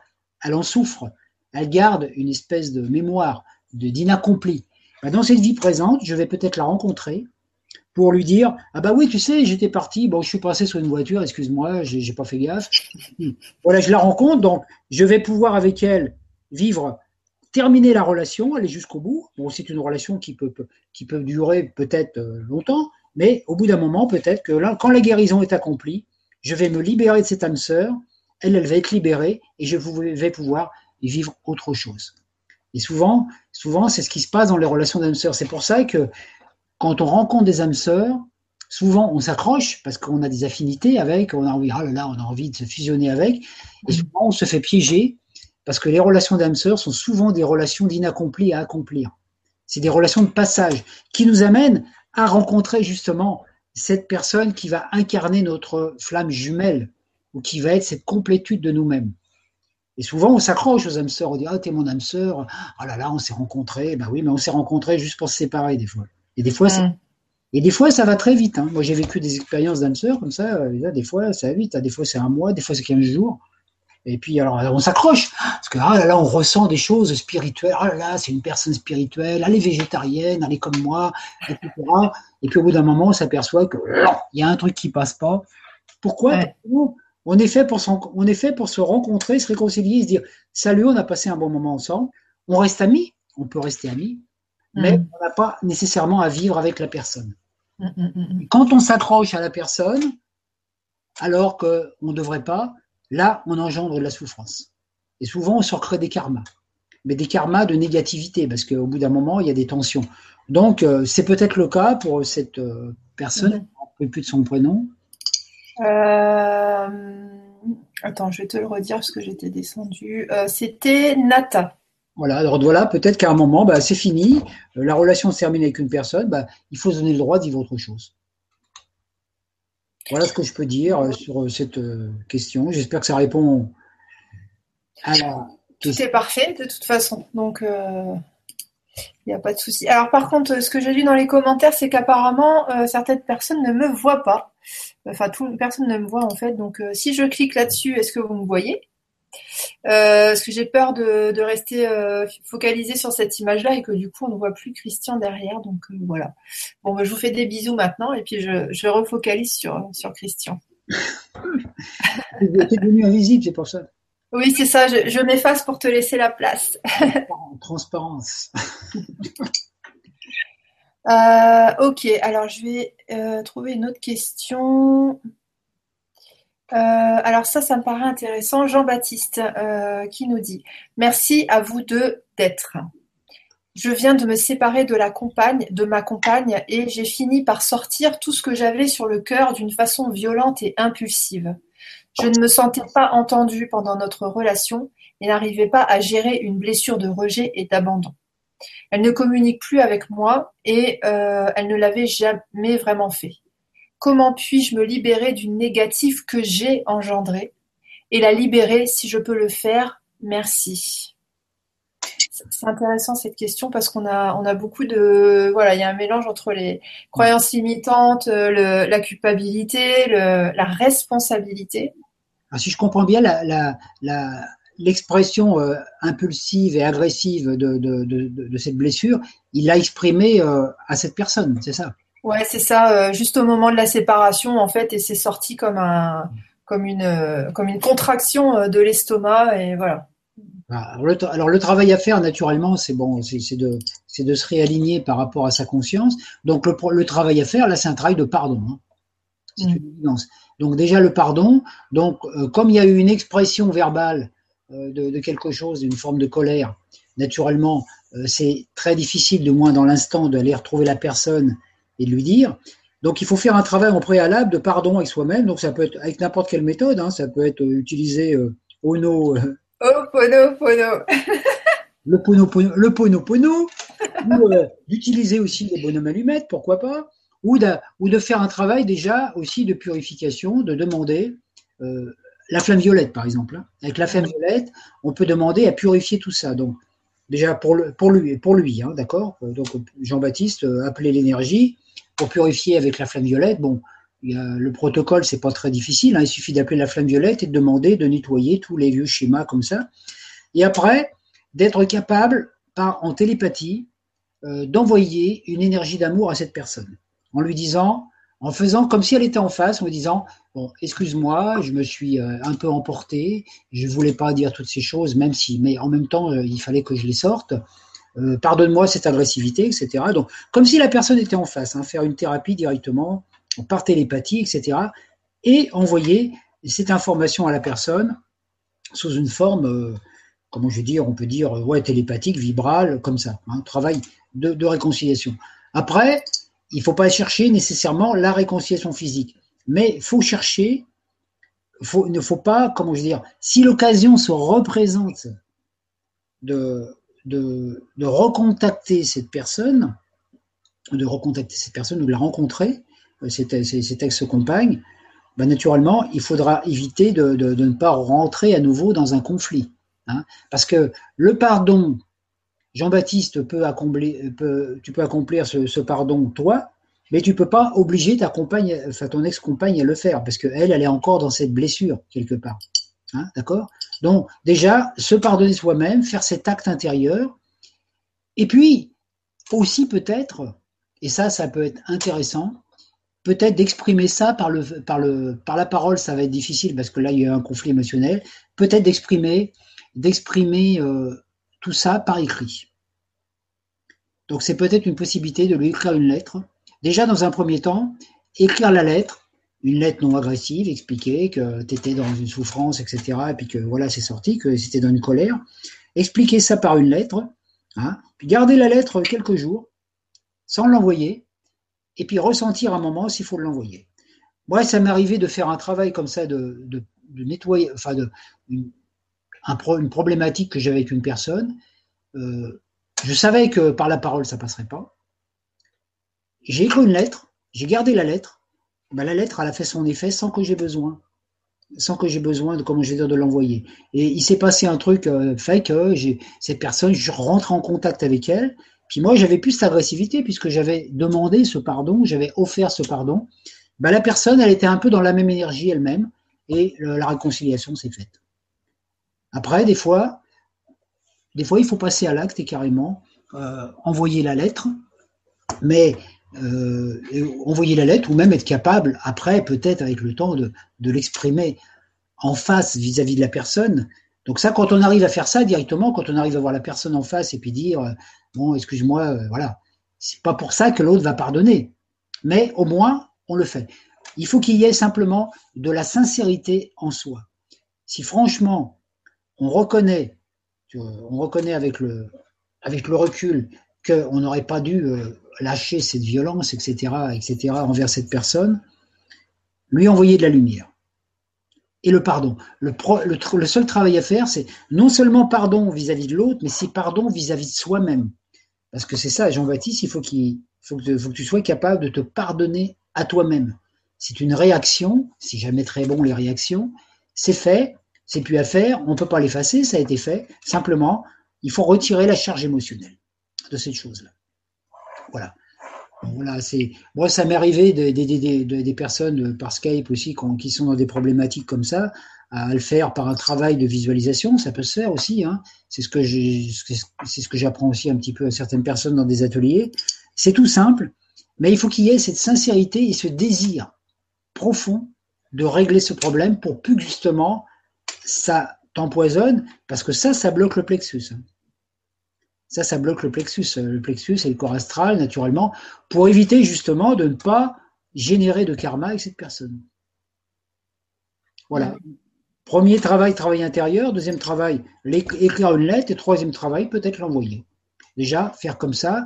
Oui, si c'est vraiment, c'est encore plus profond, ben, peut-être qu'à partir de là, il faut, il faut demander à quelqu'un qui est vraiment thérapeute et tout, qui va aider à faire ce travail. Moi, moi, je sais que je pense moi que c'est pas toujours nécessaire, mais des fois on a besoin d'un, petit coup de main comme ça de personnes extérieures qui font euh, qui font ce travail. Peut-être, je sais pas, peut-être qu'Alexandra tu fais ça, j'en sais rien. Euh, alors attends, je, suis en train de relire la question justement pour voir comment je vais aborder le, truc. Euh,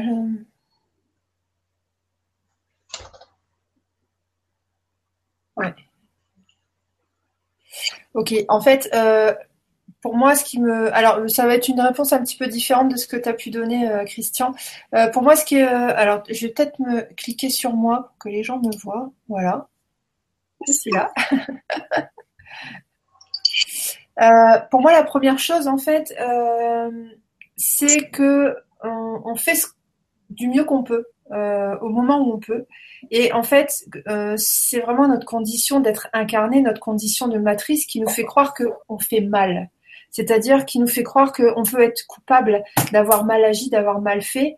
Euh, des fois, c'est vrai qu'il est intéressant de, de, sortir de cette façon de penser-là et de se dire, OK, si ça a été autorisé par le plan d'ensemble, ça veut dire que c'est juste d'une certaine manière. Ce qui veut dire que, ok, euh, tu as, euh, été impulsif, tu as, été, euh, as réagi d'une façon assez violente euh, envers ton ex, mais si ça s'est produit, si elle, elle a, si son âme, si son esprit a accepté cette situation-là, c'est parce que ça allait lui servir à quelque chose en fait. Donc là, il y a une notion de contrat d'âme qui se joue et euh, donc par rapport à ces notions-là, en fait, euh, faut pas culpabiliser d'avoir fait des choses. Par contre, cette culpabilité-là, on doit euh, la regarder, euh, être capable de la regarder, de noter, dire ok, hum, je me rends compte que je culpabilise. Qu'est-ce que ça m'apprend sur moi? Alors pas que je suis un gros nul, hein, parce que voilà, c'est pas ça, faut pas tomber dans ce piège-là. Mais qu'est-ce que ça peut m'apprendre sur moi? Euh, à partir du moment où je me sens mal parce que je culpabilise, ça veut dire que cette, euh, ce sentiment-là, cette émotion-là est en désaccord avec ce que je suis. Ce que je suis, c'est quoi? C'est l'amour. Donc si je me sens inconfortable dans de la culpabilité, ça veut dire que la culpabilité ne me va pas, c'est inconfortable. Donc c'est une, c'est un sentiment qui n'est pas euh, fait pour que je le porte en fait. Et à partir de ce moment-là, tu peux dire, ok, ça n'est pas ma nature profonde euh, que d'être, que de me sentir coupable, parce que moi, je suis amour, je suis tout. Donc première première partie de réponse. Ensuite, tu nous dis je ne me sentais pas euh, entendue pendant notre relation et je n'arrivais pas à gérer une blessure de rejet et d'abandon. Donc là, effectivement, la question à se poser quand on se sent mal par rapport à une tierce personne, c'est de se dire, c'est de se réapproprier la chose. Tu ne te sens pas, euh, tu avais l'impression qu'elle ne t'écoutait pas. Donc, pose-toi la question, à quel moment ou pourquoi, euh, pour quelle chose, toi, tu ne t'écoutes pas toi-même, en fait? En gros, euh, ce que nous font les autres, c'est exactement ce que l'on a à, régler en nous, c'est-à-dire, c'est, ce sont tous les, les sujets sur lesquels il faut nous apporter encore plus d'amour. Donc là, ça t'apprend sur toi que, ok, il y a des moments tu ne t'écoutes pas suffisamment. Tu n'écoutes pas euh, la peut-être la souffrance qui est à l'intérieur de toi, ou tu n'écoutes pas cette espèce de rage de vivre. Peut-être que tu t'empêches euh, de, t'exprimer, peut-être que tu t'empêches de rire, peut-être que tu t'empêches de péter les plombs des fois euh, en mode un peu foufou, peut-être que tu t'empêches de pleurer, plein de choses comme ça en fait. donc voilà ce que je peux dire par rapport à cette deuxième partie de phrase questions. Ensuite, tu nous dis, elle ne communique plus avec moi et je ne l'avais jamais vraiment fait. Euh, donc voilà, mon manque de communication, machin. Comment puis-je me libérer du négatif que j'ai engendré et la libérer si je peux faire? Alors, tu n'as, d'un point de vue de l'esprit, d'un point de vue du plan d'ensemble, tu n'as pas euh, engendré de négatif, tu as engendré des expériences et si tu as partagé cette expérience avec quelqu'un, l'âme de ce quelqu'un a signé le contrat. C'est-à-dire l'âme de ce quelqu'un a dit OK, je veux expérimenter ça. Je veux être le double. Je veux être euh, voilà la personne qui va l'aider. Je veux être le miroir en fait. Et toi aussi, tu as été le miroir de cette personne-là. Donc pas de culpabilité à avoir puisqu'il y a un plan d'ensemble. Et si, les choses euh, nous paraissent réelles, euh, c'est que ça, enfin si, on fait des choses, c'est que c'est toléré par le plan d'ensemble. Donc il n'y a pas de problème avec ça. Euh, et la libérer si je peux faire. Euh, elle n'a pas besoin d'être libérée en fait. Vous avez joué un rôle parfait euh, qui est de bah, d'être le miroir l'un de l'autre. en ça, vous êtes dans l'amour inconditionnel. C'est-à-dire que c'est l'expression de l'amour inconditionnel de, ton âme, en fait, de ton esprit, qui qui, bah, qui permet qui permet justement de euh, le début de ma phrase n'est pas, en accord avec la fin, mais euh, qui permet justement de, bah, de, vous faire progresser vous euh, en tant qu'humain en fait. Donc, voilà, j'espère que j'ai été claire, Jean-Baptiste. Peut-être Christian, tu veux rebondir là-dessus? Bah, non, simplement, j'abonde aussi en ton sens en disant que la principale problématique de l'être humain, et c'est ce qui nous a, c'est ce qui nous joue le plus sur cette terre, c'est la culpabilité. On, se sent coupable alors qu'on est venu dans un monde, euh, on est venu dans un monde duel où on expérimente le bien et le mal, hein, parce qu'on ne peut connaître l'un que par l'autre, on, connaît le froid parce qu'on expérimente le chaud, etc. Et en fait, on en, garde une culpabilité, alors qu'en fait, on devrait être dans justement dans la spontanéité plutôt. Il y a des moments, bah, des fois, on a besoin de pousser un coup de gueule, hein, même des fois, euh, c'est ce que font aussi les mères des fois avec leurs enfants. Hein. Un enfant est trop capricieux qui, commence à vraiment euh, nous gonfler. La mère, elle peut penser un cri, elle peut dire euh, ça suffit, euh, un seul coup. Ah ben ça calme les ardeurs. C'est une forme de, on peut dire c'est une forme de violence, mais c'est un truc qui va permettre, qui va permettre de justement d'arrêter un flux, un flux qui, qui, s'amplifie, qui, qui est pas, qui est pas très bon. Et à partir de là, il n'y a pas de bien, il n'y a, pas, il a pas de notion de bien ou de mal parce que vu l'extérieur, une personne extérieure qui dit Oh, tu gueules contre tes enfants, mais en même temps, tu leur fais du bien parce que tu leur montres où il y a des limites. il n'y a jamais de bien, de, mal. Euh, la plupart des. Quand on voit les comportements de certaines, certains parents vis-à-vis des enfants, ils aiment leurs enfants, mais la, façon qu'ils ont de leur montrer n'est pas toujours celle qu'on pourrait penser la meilleure. Mais en même temps, ça fait partie du jeu. On est dans un jeu où on, on est dans un monde où on est en expérience. Et quand on est en expérience, il n'y a pas à se culpabiliser. On fait, des fois, on fait, on fait des, erreurs. c'est une partie de jeu. Bah, des fois, on ne fait pas toujours le meilleur. Hein, comme tu dis tout à l'heure, on fait toujours le meilleur. Mmh. Donc, surtout, la culpabilité, c'est vraiment une invention, euh, je dirais, religieuse, quelque part, qui nous a mmh. bouffé la vie depuis euh, des décennies. Il faut arrêter de se dire euh, c'est ma faute, c'est ma faute, c'est ma très grande faute. Mmh. Il n'y a, a, pas de faute, il y a simplement des expériences Et puis quand on a fait une expérience, quand on s'exprimait par exemple en colère, comme toi Jean-Baptiste, dans cette expérience-là, hein, tu as pris conscience qu'il y avait cette colère en toi, bah, la prochaine fois que tu auras vécu un truc comme ça, peut-être que tu diras les choses, mais que tu sauras canaliser ta colère et tu pourras le dire. Ce que tu as à dire, toutes les choses que tu as à dire, mais tu les diras peut-être avec plus de douceur. Mm. Tu ne seras plus en réaction, mais tu seras en action. Mm. Parce que tu auras pris un certain, un certain recul. Donc voilà, c'est tout ce que je peux rajouter. Oui. Après, euh, aussi par rapport à la colère, euh, euh, moi j'ai un côté un peu peut-être anarchiste ou je sais pas quoi, mais j'aime pas me sentir forcée à faire des choses. Et c'est vrai que de sentir cette espèce de pression de ah faut pas se mettre en colère, ah il faut être un peu cucu les petits oiseaux. c'est vrai que expérimentez ce que vous avez envie d'expérimenter et euh, vous vous mettez pas la pression. Si à un moment donné vous avez envie d'être en colère et ben peut-être que c'est certainement juste en fait. Euh, et puis après on choisit de pas être en colère parce qu'on se dit j'ai envie d'expérimenter quelque chose de plus paisible j'ai envie d'expérimenter la non réaction en fait. Mais euh, voilà il est intéressant des fois de s'autoriser dire bah oui oui bah oui je suis en colère et alors? Oui oui j'ai le droit voilà c'est mon expérience, c'est mon champ de réalité. Et l'âme qui n'a pas euh, signé pour vivre cette colère avec moi, elle n'est pas là en fait. Si je trouve quelqu'un en face de moi pour expérimenter ma colère, c'est qu'il y a eu un contrat d'âme, donc tout est parfait. Et ce qui est intéressant quand tu parles de colère, c'est, ça me fait penser aussi, il faut pas dire de gros mots, tu vois, par exemple, faut jamais dire oh merde, Moi, je le dis tout le temps. Hein. Ou alors, cette expression, oh bon Dieu, c'est pas possible. Alors ça, c'est un blasphème. Mais en même temps, pourquoi on a choisi ces expressions-là? Parce que pour nous, c'est imagé. Ça veut dire, c'est un moment où on dit, bon, ça suffit, quoi. Voilà. Voilà. Et, bon, euh, voilà. Donc, on peut dire, on appelle ça des gros mots, mais bon, euh, c'est, hein, même le mot merde, là, c'est Cambronne qui a sorti ça suite à une défaite, à un moment, leur merde, on a tout le pays. Voilà. Voilà. Il n'y a pas, il y a pas à polémiquer dessus. Il n'y a pas à dire, ah, faut être poli, il faut être toujours gentil, il faut être bisounours. Non. Ah. C'est pas ça. Ça, nous, ça nous rend faibles, ça. Ouais, c'est ça. Je crois qu'il faut, faut s'aimer suffisamment pour se laisser la liberté d'expérimenter ce qu'on a envie d'expérimenter. Puis, à force de, s'aimer, on se, euh, on se, on a envie d'aller plus loin. On a envie de, faire euh, plus paisible en fait. On a envie de continuer dans, dans cette espèce de dynamique d'amour. Et après, on choisit. On choisit de dire, bah non, j'ai pas envie d'expérimenter la colère. Là, je me sens plus à l'aise euh, d'expérimenter la discussion, la paix, etc. Mais euh, après, pour les gros mots, moi, je, ne dis rien parce que je, voilà, moi, je suis Madame Gros mots, donc j'adore dire des gros mots. Et c'est vrai que c'est curieux parce que euh, quand je dis un gros mot, j'ai toujours la sensation que les gens euh, entendent quelque chose d'horrible, alors que moi, dans mes pensées ou dans ma vibration, c'est juste une petite pointe d'humour. J'ai l'impression de pas utiliser les gros mots comme peut-être la, la, plupart des gens, mais bon, voilà, c'est. Il y a un truc qui illustre bien notre vie terrestre, c'est le théâtre. Hein.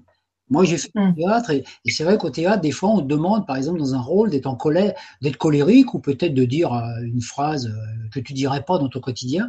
Et c'est vachement libérateur. Tu as déjà le mot vachement quand tu dis vachement. C'est vachement libérateur de. Tu es sur scène, on te, demande d'être en colère. Et la meilleure chose, nous, qu'on qu'on apprenait dans le théâtre, c'était qu'en fait, euh, quand on nous obligeait à faire, on nous obligeait, tu vois, quand même, à avoir mm. sur Terre, tu vois, par exemple, tu es, le gentil bisounours, quelqu'un de gentil qui fait de mal à personne, on te donne le rôle de pourri, tu vois. Mm. Le pourri, salaud, tu es à tout l'opposé de toi-même. Et ben c'est là que tu te rends compte, au début, tu refuses, parce que, ah, c'est pas moi. Ben, c'est là que tu te rends compte qu'en jouant ce personnage, euh, le, vrai salaud, tu vois, tu as joué le vrai salaud, ben, tu te rends compte, en fait, il y en avait un en toi, mais qui n'osait pas s'exprimer. Et sur scène, tu prends plaisir à le faire parce que ça t'évite de le faire dans la vie. C'est hmm. génial comme truc. ouais. Ouais. Ouais, c'est clair que c'est clair que c'est des, expériences à vivre en fait, hein, tout ce qui est théâtre, etc. Euh, être celui qu'on se refuse d'être ou euh, enfin mimer celui qu'on se refuse d'être et puis euh, ou alors de, devenir celui qu'on a toujours voulu.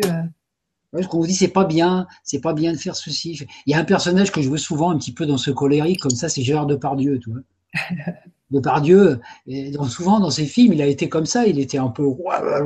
Il est ce qu'il est, ce bonhomme. Bon, après, on l'aime ou on l'aime pas. Moi, je considère que c'est un bon acteur. Après, en tant que personnage, il est ce qu'il est. Mais c'est un mec qui dit ce qu'il pense, quoi, tu vois. Alors, des fois, bon, euh, pas toujours. Euh, après, il a son côté euh, un petit peu rentre dedans, etc.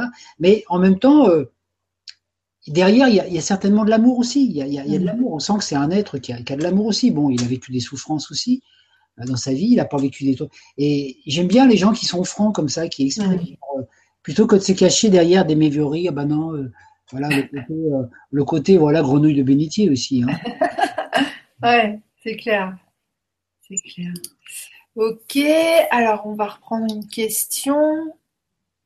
Euh, hum, hum, hum, alors ça, on en a parlé tout à l'heure. Alors Jacques hein, qui te dit euh, merci Christian, c'est toujours un plaisir de t'entendre avec tes réflexions pleines de connexion avec l'amour, sagesse euh, et liberté, les qualités de l'âme, etc. Euh, merci Jacques. Merci, merci pour les compliments. Alors, il y, en a plein en fait des compliments, mais euh, je, te, les passerai. Ah bah non, tu pourras les lire après la conférence sur le site. Alors, Dominique, bonsoir. Alors, tu nous dis bonsoir à vous deux. Si j'ai bien compris, on a passé des contrats d'âme avec les personnes avec qui on se met en couple, et c'est donc cette ou ces personnes qui se manifestent dans notre vie. Alors, à quoi bon faire une liste avec les qualités que l'on désire chez cette personne ou demander une relation douce ou harmonieuse? Ou si ou etc. Si de toute façon c'est la personne avec qui on a passé un contrat d'âme qui va se manifester.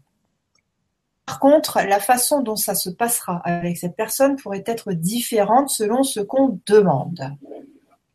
Donc en gros, on est sur, euh, ok, euh, si je modifie euh, mon intention aujourd'hui, est-ce que ça zappe le contrat d'âme que j'ai passé avant l'incarnation? Ça renvoie à quand peut-on passer des contrats d'âme? Bah, Généralement, les contrats d'âme, on les passe avant de s'incarner, c'est sûr. Hein. On, par exemple, on choisit une femme et puis on lui dit, toi, on choisit une âme, puis on dit, toi, tu vas être ma mère, et puis tu vas m'en faire baver pendant toute mon enfance, hein. tu vas m'emmerder. Et puis après, tu t'incarnes, et puis après, tu dis bon sang, pourquoi j'ai récolté une mère pareille? Parce que tu lui as. C'est eux. On vient sur Terre pour tourner un film. Et nous, chacun d'entre nous, est l'acteur principal. Et tous les gens qui sont dans notre vie, on les a invités pour jouer dans notre film.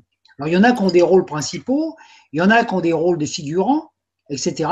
Mais il faut savoir qu'on a toujours rendez-vous qu'avec les gens à qui on a envoyé, on a passé un contrat. On leur a dit un jour, quand j'aurai 30 ans, tu viendras dans ma vie et tu vas foutre le bordel dans ma vie parce que j'en aurai besoin à cet âge-là. Ok, et puis quand il arrive, voilà. Donc après, quand on a compris ça, on comprend le jeu. Hein, parce qu'on est dans, on est dans le jeu, hein, quand on, on, est dans des jeux de rôle, hein, des jeux de rôle aussi, quelque part, ça peut être. Mm. Donc dès l'instant qu'on qu'on est dans la relation avec la personne, par exemple, on rencontre un ancien, un ancien ennemi d'une vie passée, et puis dans cette vie-là, euh, il s'est réincarné pour être, pour, pour être notre ami. Hein, donc on s'est rencontrés dans des conditions amicales. Au début, ça se passe bien, et puis petit à petit, on s'aperçoit que la relation n'est pas tout à fait si claire qu'on pensait. Alors naturellement, après, on peut soit choisir de retomber dans les vieux schémas de conflit, ou alors vraiment transmuter le schéma par le, par le vécu. C'est-à-dire, c'est que quand on est face à une situation, qu'on peut changer. Le contrat d'âme, on le change au moment où, la, où, la, où, la on est dans la situation. Quand on rencontre la personne, euh, au moment. Moi, j'ai rencontré une personne dans ma vie, euh, bon, je la citerai pas parce que je veux pas. Euh, je sais que dans une vie passée, c'est une personne qui a été tortionnaire vis-à-vis de moi. Bon, apparemment, elle, je sais pas, elle m'a dénoncé à l'acquisition, un truc. Bon, du coup, j'ai fini en brochette grâce à elle, tu vois. Donc j'ai vécu une partie de ma vie avec elle. Bon, je le sentais pas. Puis un jeu. Et puis bon, moi, pour cette personne, euh, c'était pas toujours facile. Mais bon, euh, j'ai j'ai quand même euh, vécu des choses pas toujours faciles avec elle. J'avais un petit peu de mal au niveau de de, la relation affective et tout ça, de, de l'amour, de la tendresse et tout ça. Mais un jour, j'ai appris que cette un, un, jour j'ai appris que cette personne, elle m'avait été, elle m'avait fait rôtir dans une vie passée. Toi. Mmh. En fait, le jour où je l'ai appris, ça a absolument rien changé ce que je ressentais vis-à-vis -vis de cette personne pour moi, j'ai appris ça, dit, ah bon, oh ouais. Ça, mhm. dire que pour moi, on s'était rencontrés pour ça, mais comme j'avais fait déjà un travail de détachement vis-à-vis de certaines choses, bah, je me dis, bah ouais, dans une vie antérieure, bah, c'est grâce à elle si j'ai été brûlé, bon, bah voilà, dans cette vie présente, c'est fini, quoi. Et en fait, on se rend compte que le passé, il est là, le karma, mais il est complètement nettoyé par rapport à ça, parce qu'il n'y a plus du tout de charge émotionnelle. Et c'est ça. Donc, on rencontre des gens, que ce soit des âmes sœurs, ou des gens avec lesquels on a des, conflits, euh, des fois peut-être plus profonds, il y a un moment, on est sur scène, face à cette personne, on a une scénette à jouer, donc des fois la scénette, elle commence un peu par ah c'est scène de ménage, scénette, scène de ménage, mais la fin de la scénette, c'est nous qui pouvons la changer. Comment on va jouer? Une fois qu'on est sur scène, qu'on a le rôle à jouer, on peut mm. changer la finalité de la, du film. On peut transformer un film comique en film drôle. Et moi, une fois, il m'est arrivé un truc au théâtre qui était extraordinaire, parce que j'avais un truc, euh, je crois que c'était un truc vachement sérieux à dire à une personne, puis je sais pas, j'ai bafouillé ou pas, et les gens, ils se sont mis à rire dans la salle. Donc, un truc qui, était dramatique. Donc, j'étais obligé de changer mon, j'étais obligé de changer mon, ma façon de jouer le truc parce que les gens, ils rigolent. Ils font pas la gueule, là. ça craque, en, en fait, dans la vie, c'est comme ça. Donc, une relation qui peut, qui peut se manifester, qui peut commencer comme une réaction, une réaction colérique, par exemple, vis-à-vis d'une personne, bah, si on prend suffisamment de détachement, la, colère, on peut la transformer en rire. Et moi, je l'ai vécu une fois dans une relation on était parti dans une relation, chacun défendait son beefsteak, hein, et puis d'un seul coup, on a pris conscience, on, on a éclaté de rire. Ça Donc, on peut transcender la situation. Donc après, si on a passé des contrats d'âme avec des personnes, et la finalité de tous ces contrats d'âme, c'est réconciliation.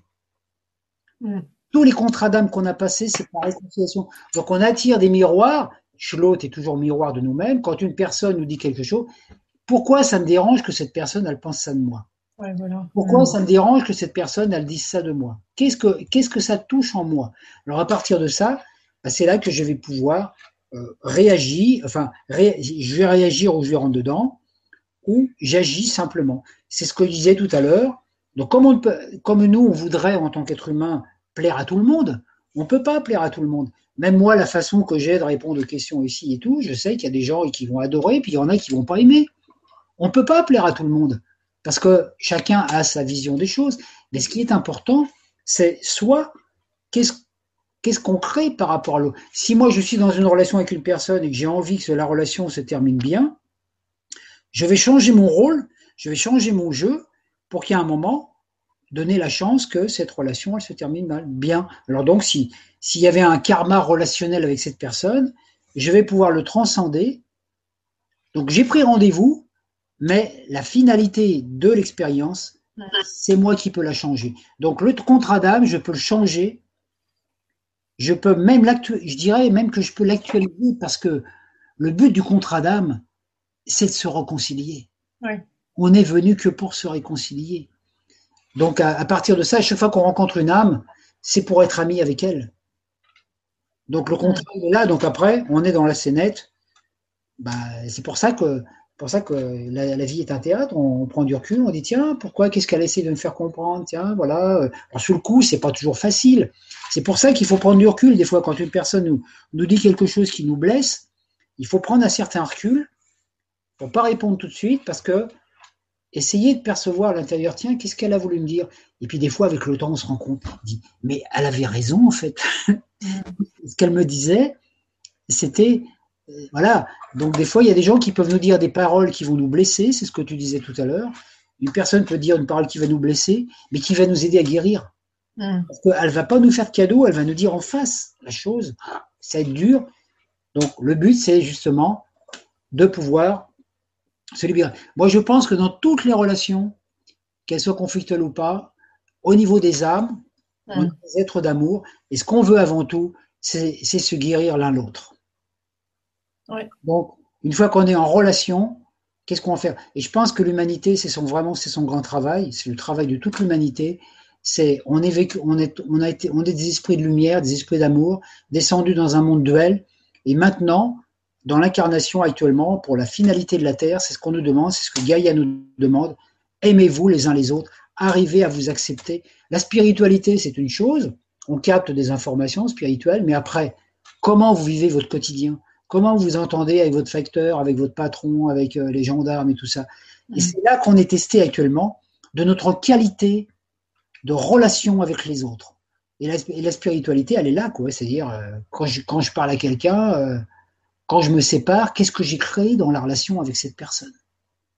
Donc c'est, ça nous demande énormément d'humilité. Mm. Parce que l'humilité, ça nous permet de reconnaître qu'on n'a pas toujours raison. Mm. Eh oui. Merci Christian. Alors attends, moi je vais, je vais relire la, question pour savoir si je rajoute quelque chose. Alors, on a passé contrat d'un et c'est donc ces personnes. alors quoi bon faire une liste avec les qualités Ok. Euh, alors par rapport à ça, d'après euh, les, les, canalisations euh, de l'Icarol, donc qui canalise Cryon, Cryon nous dit en fait que notre âme est sans cesse dans une dans un endroit qui n'est pas un endroit, qui s'appelle la salle de planification, où en fait on est en permanence en train de passer des contrats d'âme avec plein plein d'âmes en fait. Et euh, ces contrats d'âme sont réorganisés, sont changés, modifiés euh, en fonction de notre évolution sur Terre. C'est-à-dire que à partir du moment où on va changer notre état d'esprit, où on va choisir de plus réagir dans l'amour par rapport à quelque chose. Si à un moment donné on formule l'intention, on se dit ok, euh, j'ai vraiment je me rends compte que euh, j'ai une mauvaise image des hommes, par exemple.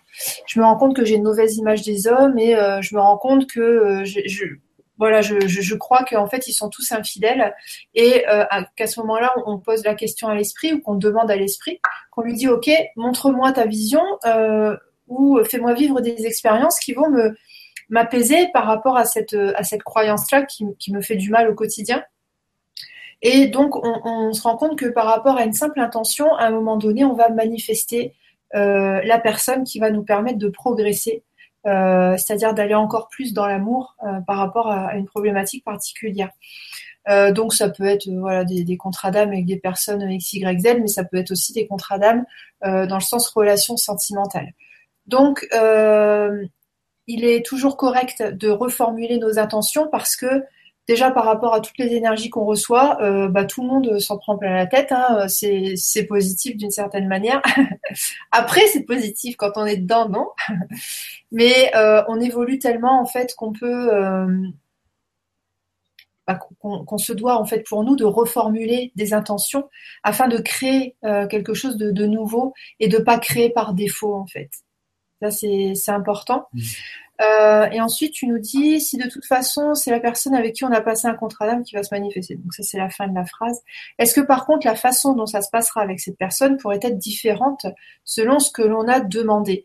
En fait, euh, c'est pas une personne en particulier qui t'est amené avec laquelle on va dire tu passes un contrat d'âme. Tu passes un contrat d'âme avec l'âme qui euh, a les attributs parfaits pour te faire transcender une leçon de vie tu vas, euh, mettons, euh, tu, vas avoir envie de transcender ou ton âme euh, se dit ok là c'est l'heure pour elle de transcender je sais pas bah, comme on disait tout à l'heure la sexualité physique. Voilà.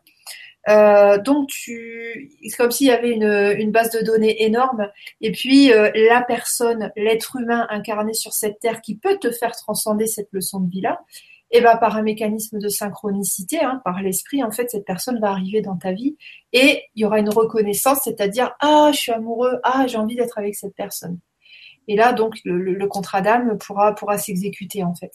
Donc Dominique, ne t'inquiète pas, euh, te casse pas la tête avec ces histoires de contrat ou pas contrat. L'important c'est de formuler nos intentions par rapport à ce qu'on veut vivre on a le droit de changer d'intention, hein. on a le droit de se dire ah bah oui hier je voulais vivre ça mais finalement aujourd'hui je veux vivre autre chose. L'important euh, c'est d'être euh, au, plus proche de l'amour en fait quand on formule une intention pour être sûr que ça va être euh, agréable à vivre. Et puis, euh, donc voilà, et puis ensuite, bah, tu, tu, laisses les choses se manifester et tu te prends pas la tête. Euh, L'âme la plus parfaite pour te faire euh, transcender ta leçon de vie ou pour te faire expérimenter le contenu de ton intention, cette âme parfaite va arriver parce que c'est toi, par rapport à ton intention, par rapport à ta vibration, qui l'attire en fait comme un aimant. Voilà, ça c'est de la, de la physique quoi. Donc, euh, donc voilà. je te fais des gros bisous, Dominique, parce qu'on se connaît. Je peux rajouter un petit truc euh, qui, qui, qui bon sens. Et justement, ça me permet de, de dire, parce que j'ai souvent il y a des personnes qui me posent la question, euh, quand on dit, euh, par exemple, c'est ce que tu as dit tout à l'heure, ah j'ai un karma avec cette personne. Il faut arrêter de se prendre la tête avec ça en se disant que on a un karma, on, peut avoir un karma relationnel lié à un contrat d'âme avec une personne, mais comme tu dis, c'est pas nécessairement avec cette personne-là qu'on a eu le problème dans une autre vie. C'est la personne qui correspond à la vibration. Parce que des fois, il y a des gens, ils disent Ah, j'ai un karma réglé avec cette personne, je ne l'ai pas réglé, ou je veux que je le règle. Et ils font une, une, sorte de lien, d'identification avec cette âme en pensant que c'est avec cette âme qu'ils ont eu un problème. Et c'est pas vrai. C'est ce que tu disais, c'est la personne qui va, euh, je dirais, moi, j'ai bien imaginé les anges qui sont là-haut, puis qui disent, tiens, telle personne, tiens, lui, il est comme ça, tiens, on va le faire rencontrer un tel. Mm. Donc, tu peux bien régler un karma avec une personne que tu n'as jamais rencontrée. Parce qu'elle est porteuse, elle, de l'information qui va te permettre de faire ta prise de conscience.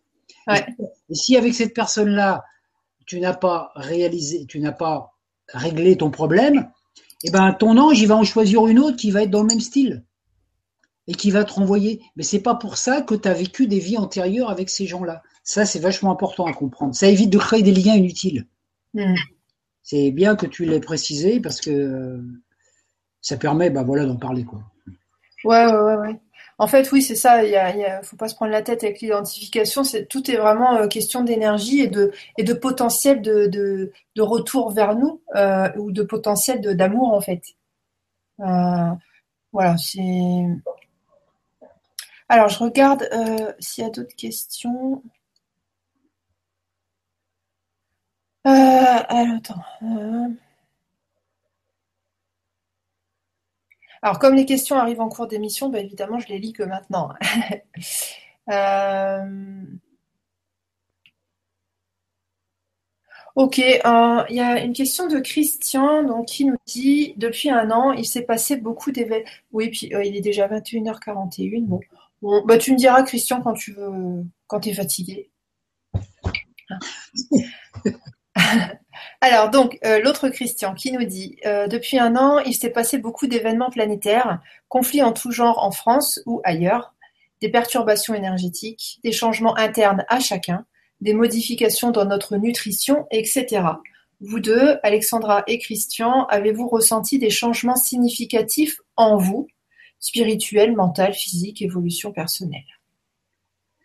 Ben moi, si je parle à mon niveau personnel, parce que je peux parler comme mon nom, pas pour moi, euh, j'ai ressenti euh, plein de changements, euh, pas toujours agréables, hein, parce que ça peut se manifester dans le plan physique par des, trucs au niveau du corps, des douleurs, des machins, des trucs qui se manifestent, des, problématiques par rapport à, des recherches, par exemple, de changement. Bon, moi, je suis encore dans une période de changement de, de, de et tout ça. Et en fait, je me suis aperçu d'une chose, c'est que l'univers, actuellement, il nous oblige à, clarifier nos intentions. Mm. C'est-à-dire qu'en fait, moi, à des moments, je me suis rendu compte que j'ai attiré cette année tout l'opposé de ce que je demandais. Ah, et, ça a été, c'était flagrant. Alors, naturellement, comme moi, je me sers du, je me sers aussi des tarots. Des fois, bon, avant de, quand j'ai des rendez-vous, quand j'ai des trucs à faire, je, je, tire une carte, comme une seule carte pour voir. Et j'ai eu des, j'ai eu des cartes de tarot. La dernière fois, j'ai vécu une situation où j'ai eu un, une expérience qui m'annonçait Oh, c'est bien, vas-y, c'est super pour toi, c'est une énergie qui va te guérir. Ça, C'était pour la recherche d'un appartement. cet appartement, il va te guérir, ça va être ta panacée. Et je suis arrivé, ça a été tout le contraire. Je me suis tapé 140 bornes et la personne en arrivant, elle m'a dit de toute façon l'appartement il est déjà loué. Bon, voilà. Bon. Donc ça a été. Alors quand je suis rentré à la maison, je me suis dit bon alors les cartes, j'ai dit allez vous m'avez menti les cartes là, vous m'avez menti les cartes, vous m'avez raconté une blague et c'était pas vrai. Puis la deuxième donc j'ai retiré une carte et la carte que j'ai tirée c'était la... c'était une carte d'espièglerie où le message me disait bah tu vois les anges ils aiment bien s'amuser. Uh-huh. Et en fait la guérison c'était cette carte de guérison me faisait comprendre qu'en fait, l'appartement vers lequel j'avais été, j'avais des signes, hein, parce qu'il était situé en face d'un cimetière en plus. Hein. Euh, j'avais plein, en plus dans un lieu situé, qui s'appelait les Martyrs. Ah oui, d'accord. J'ai tous les signes. c'est comme si euh, une partie de moi, je me disais, oh, je vais quand même aller voir, on ne sait pas. Et en fait, la guérison, c'était que ça m'avait vraiment guéri, compris que arrête de demander des choses que tu veux pas, quoi. Ouais. Donc, et c'est un peu perturbant parce qu'actuellement, et moi je peux le dire que dans la journée, tu parlais de changer d'intention. Des fois, mm. je change trois fois d'intention dans la même journée. Mm. J'ai une intention le matin, dans la journée, il se passe un truc, je modifie l'intention, je suis tout, sans arrêt en train de faire des mises à jour. Parce qu'en fait, on est dans une époque où, comme on est en train d'incarner le je suis, c'est-à-dire le plan quantique, hein, dans les je suis, mm. tous les possibles sont là, on nous dit clarifie tes intentions. Et quand on a des intentions pas claires, parce que des fois on, on, on pose des intentions par rapport, à nos, par rapport à nos peurs, par rapport à nos faiblesses, par rapport à nos nœuds émotionnels aussi, hein, nos nœuds émotionnels, et eh ben à un moment, euh, on est dans une situation où on nous oblige à passer dans le plan quantique. Et c'est pour ça que la dernière fois, moi, j'ai, ça fait très longtemps que je voulais déménager, et puis ça ne se passait rien. J'ai fini par donner mon congé au propriétaire, quoi. Donc du coup, maintenant, il me reste 60 jours. J'ai 60 jours pour trouver, quoi, quelque part. Donc quelque part, ça me met, ça, ça me, ça me force à aller plus vers ce que je veux, à prendre un risque. Puis naturellement, il y a partie de moi qui dit, oh là là, si je trouve pas, si à la fin du, si à la fin du mois, j'ai rien trouvé, qu'est-ce qui va se passer? En fait, le jour j'ai senti un truc, j'ai dit, bah, a à la fin du mois, il n'y a rien, bah, je pose mes affaires dans un coin et puis bon, j'irai me balader. Hein. Il y a toujours, ou j'irai squatter chez Alexandra. J'étais en train d'y penser, je me disais, mais au fait, j'ai une chambre en haut qui est libre. Et, tu vois, en fait, il peut, tous, les tous les possibles sont là. Et, à chaque fois que je choisis quelque chose qui n'est pas le meilleur pour moi, euh, l'univers, il me zappe la chose. C'est-à-dire que il faut un, il fait un croche-pied, il me dit, bah non, c'est. Alors moi, des fois, je me fais des illusions. Je dis, ah, ce truc-là pourrait aller bien, alors que ça marche pas. Ah, je me dis, c'est pas vrai. Donc, c'est un peu ça. Et je, donc, je parle de ça pour dire que les changements, il y en a plein qui se passent au niveau des émotions, au niveau des sentiments, au niveau des choses qu'on a envie, qu'on n'a pas envie. Mais c'est vraiment dans le quotidien, quoi. L'initiation, actuellement, on la vit dans le quotidien. L'initiation dans les pyramides d'Égypte avec l'initiation mmh. du feu, de la terre, de l'air et de l'eau. On a tous vécu des initiations dans les temples égyptiens. Dans la vie actuelle, terre, eau, air, feu, on les vit dans le quotidien, dans nos relations, dans nos émotions, dans nos capacités de penser, et aussi dans nos, peurs ou dans nos attentes vis-à-vis de la matière. Et, c'est vraiment dur parce que quelque part, on est, euh, on n'a plus droit à l'erreur puisqu'on va passer dans, dans cette fréquence dont je parlais tout à l'heure du je suis, du plan quantique, où on va nous dire attention, quand tu demandes une chose, maintenant tu vas l'avoir tout de suite. Hein. Mm. Donc là, on est dans une époque où on nous dit, on est un petit peu en initiation tous et on a des gros changements et qui peut passer par. Euh, il y, a énormément de gens qui sont déboussolés en ce moment. Hein. Et comme je disais récemment, on est dans des situations de perte de mémoire aussi. Hein. Moi, j'en parlais tout à l'heure. Bon, j'en avais parlé la dernière fois que je me suis retrouvé à Paris dans un endroit où j'ai vécu pendant deux ans et je me suis paumé parce que je me rappelais pas que j'avais vécu là.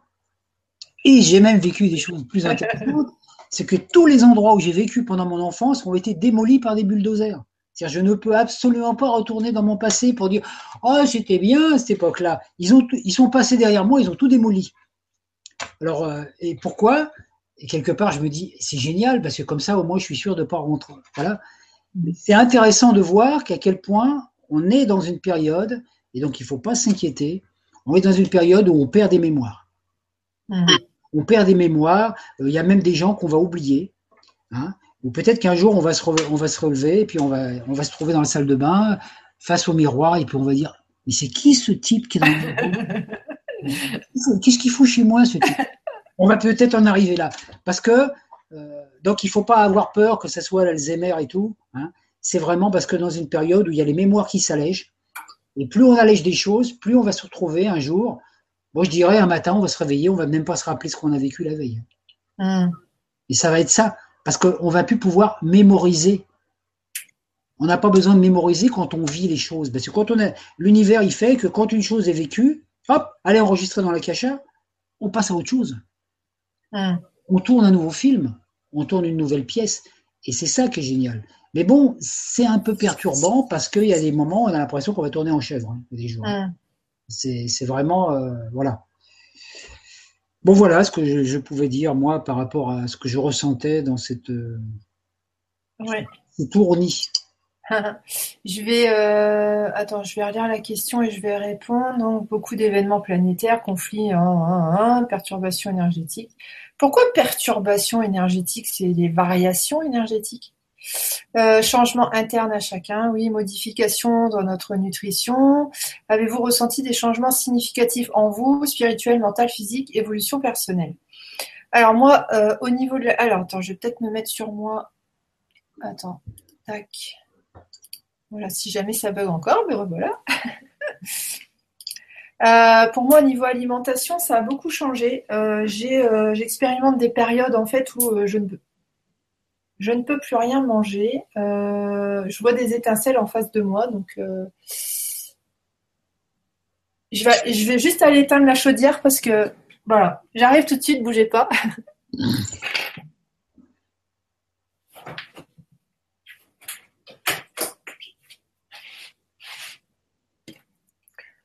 Pour ceux qui n'étaient pas au courant, euh, il y a ma maison qui a brûlé euh, fin juillet. Et là j'ai vu des étincelles et donc j'avais vraiment besoin d'aller fermer le truc. Parce que je me suis dit ah non pas deux fois de suite c'est bon.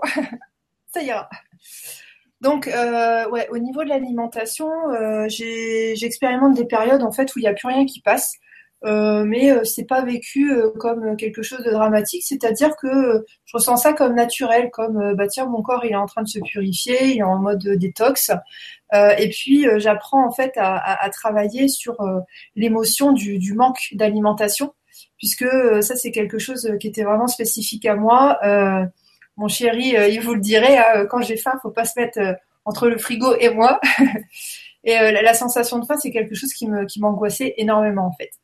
Et donc j'expérimente maintenant des, des, périodes où je mange quasiment pas, voire même dans la journée, je vais faire peut-être qu'un seul repas le soir et des fois c'est qu'un jus. Et euh, je le vis dans la paix, en fait. Je le vis dans, euh, ok, euh, mon corps est synchronisé avec avec l'amour, avec l'univers, avec tout ce que vous voulez, et, et, je me sens en paix. En fait, je me sens prise en charge, et je sens dans ces moments-là que mon corps est en train de se régénérer. Donc voilà. Et au niveau de l'alimentation. Oui, il y a des changements, il y a des, il y a des aliments qui passent presque plus. C'est-à-dire que plus, plus les semaines, plus les mois passent, euh, plus je vais euh, aller vers un certain type d'aliment, mais euh, pas en mode il faut. parce que vous savez, chez moi, le il faut, il ne passe pas. c'est pas possible. donc, donc je, voilà, je me mets graduellement. enfin, mon corps me demande d'autres types de produits. je sais que je développe entre guillemets beaucoup d'allergies. C'est-à-dire que au moment où j'ingère l'aliment, je me sens pas bien en fait. Je me sens pas bien, je me sens pas à l'aise, je me sens inconfortable. Et euh, je ressens en fait que peut-être la, valeur ou l'énergie de l'aliment ne me correspond plus. Et euh, ce qui me correspond plus, euh, ça va être tout ce qui est cru, les fruits, les légumes, ce genre de choses. Je ne suis pas contre une tarte aux pommes parce que j'adore les tartes aux pommes. Mais donc, donc voilà, en tout cas au niveau alimentation, ça se passe comme ça. après, tu parlais d'évolution spirituelle, etc. évolution spirituelle oui, j'ai la sensation de comprendre mieux les choses. Euh, les choses deviennent de plus en plus claires, mais je veux dire, ça c'est un continuum euh, depuis, depuis toujours. Euh...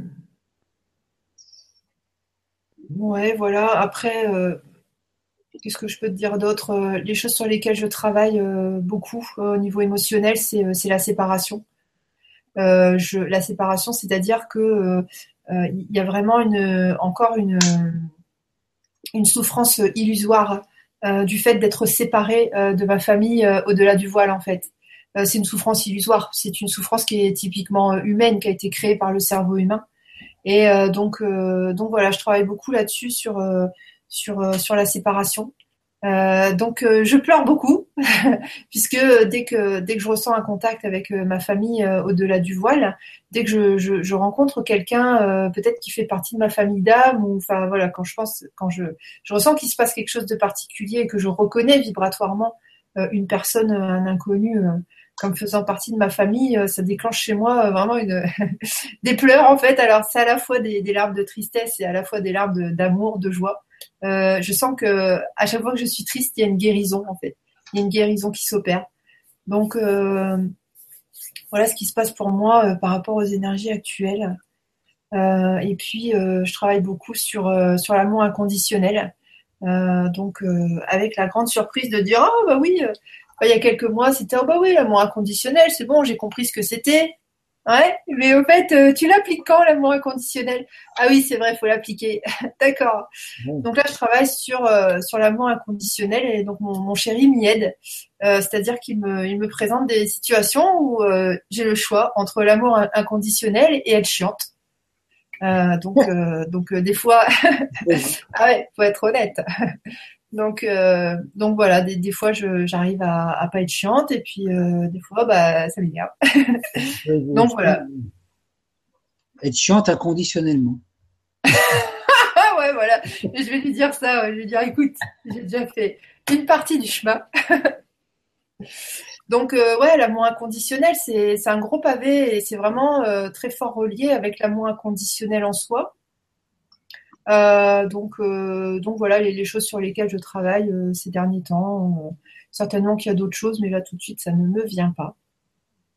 Donc rassurez-vous, il y a vraiment un truc que je trouve vraiment capital et par exemple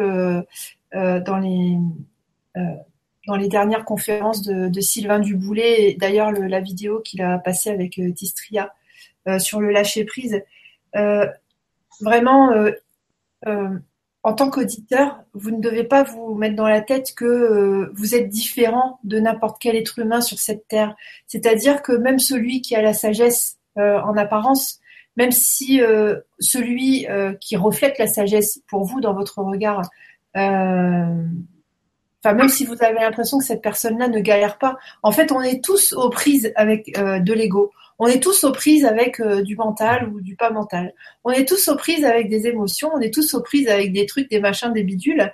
Et euh, c'est pas parce que euh, sur une émission on, va vous donner nos astuces que nous tout se fait toujours de manière très fluide. je voilà, je, suis pas toujours très d'accord avec les, personnes en, en conférence qui euh, enfin, je suis pas d'accord. Disons moi, j'aime pas faire comme ça. En tout cas, c'est tellement plus intéressant de bah, se mettre à nu et voilà, on est tous des frères et sœurs et euh, bah, on galère tous et puis bah, on serre les coudes, on rigole, on pleure ensemble et, c'est comme ça qu'on avance en fait. Euh, ça, c'est important parce que personne n'a plus de valeur que quelqu'un d'autre en fait. on est tous sur le même pied d'égalité et on galère tous. Voilà, c'était pour vous le dire, de pas vous inquiéter et de vraiment le piège, et, je le fais aussi, hein, euh, le piège des fois c'est de se comparer en fait. C'est de se comparer avec des gens et de dire oh, bah oui, euh, lui il a la sagesse, oh, bah oui, elle, le machin, oh, bah moi j'ai rien compris, je suis vraiment nul. Et le, piège c'est ça, c'est de se dire bah non, personne n'est nul en fait. Euh, on est tous dans la matrice, donc donc le piège justement, l'erreur qu'on fait, c'est de se croire nul alors qu'en fait c'est juste des rôles qu'on incarne et on expérimente juste ce qu'on n'est pas. C'est-à-dire, on, se laisse opportunité d'expérimenter tout ce qui n'est pas amour, en fait. Et, euh, c'est parce que nous sommes l'amour inconditionnel qu'on a pu justement euh, euh, prendre la décision et, avoir le courage, entre guillemets, d'expérimenter tout ce qui n'était pas nous. Donc, donc voilà, c'est un petit clin d'œil comme ça, si ça peut. c'est très intéressant ce que tu dis, parce que tu vois, moi, je, je sens même dans le dans ce que je fais comme quand je transmets des informations et tout ça, il dit, moi, je ne suis, pas un je suis pas un formateur, hmm. je suis un informateur. Et c'est complètement différent parce que c'est vrai qu'on a tendance à notre époque, les, gens qui, enfin, les personnes qui sont, qui savent un peu moins de choses parce qu'ils débutent dans le chemin, ils ont l'impression qu'ils veulent sortir du formatage de la, de la matrice pour rentrer dans un autre formatage. Alors que c'est pas le but. Le but, le but de tout ce que je fais, moi, je dis pas que j'y arrive à 100%, c'est de rendre les personnes autonomes le but, euh, donc, euh, et on est des gens, on est des gens encore sur le chemin, hein, comme tu dis. Euh, des fois, on, se casse la figure, on vit des trucs, des fois, des trucs banals comme tout le monde, hein, des, comme par exemple, ben, moi, dans ma recherche d'appartement, actuellement, ben, je suis un peu comme, comme n'importe qui cherche un appartement. C'est pas toujours facile. Faut, faut savoir ce qu'on veut. Faut, faut, voilà. C'est, on n'est pas des, je dirais, même si on sait qu'on est des magiciens et des co-créateurs, on n'est on pas non plus euh, le grand magicien qui va tout régler mm. dans notre vie. Euh, hein. On n'est pas, voilà, on n'est pas des, gourous qui savent tout et qui disent ah, les gars, nous on est arrivés. Bon maintenant, si vous voulez euh, venez dans mon école. Moi je pense c'était cette, époque d'école et de gourou, elle est terminée. Mm. Maintenant, on est dans vraiment le message de Jésus. Vous êtes mes amis, quoi. On est tous ensemble là, et puis on a des choses à faire. Alors des fois, il y en a un qui va faire un truc plus facile que l'autre. Mais c'est ça, c'est que. Je dirais, on est, on est un, ouais, c'est un petit peu comme des guides, comme un guide de quelqu'un qui fait visiter une ville, un peu. Hein, voilà, donc on, on, a visité des endroits, on montre, et puis voilà. Hein. Oui, voilà, ou même, euh, tu sais, comme une émission de cuisine où on donne nos trucs et astuces. Euh, alors, pour faire une béchamel, bah, vous voyez, moi je fais comme si je mets mon je mets mon beurre à tel moment parce que vous voyez ça coagule pas nanani nanana. voilà, c'est plutôt. moi je, je, le vis comme ça, c'est ouais un partage de trucs et astuces en fait. Voilà, et puis après l'autre il pose une question. Oui, mais comment on fait quand on a des grumeaux Moi, quand j'ai des grumeaux dans la béchamel, c'est ce que je fais, je passe un coup de mixeur. c'est ça. Ouais. ouais. Bon, ça marche. Euh, on s'arrête là, ça te va? Oui, c'est bien parce qu'après, bon, même les auditeurs, ils vont avoir, ils vont avoir de la béchamel avec des grumeaux. bon. okay. Rester fluide. Hein, voilà.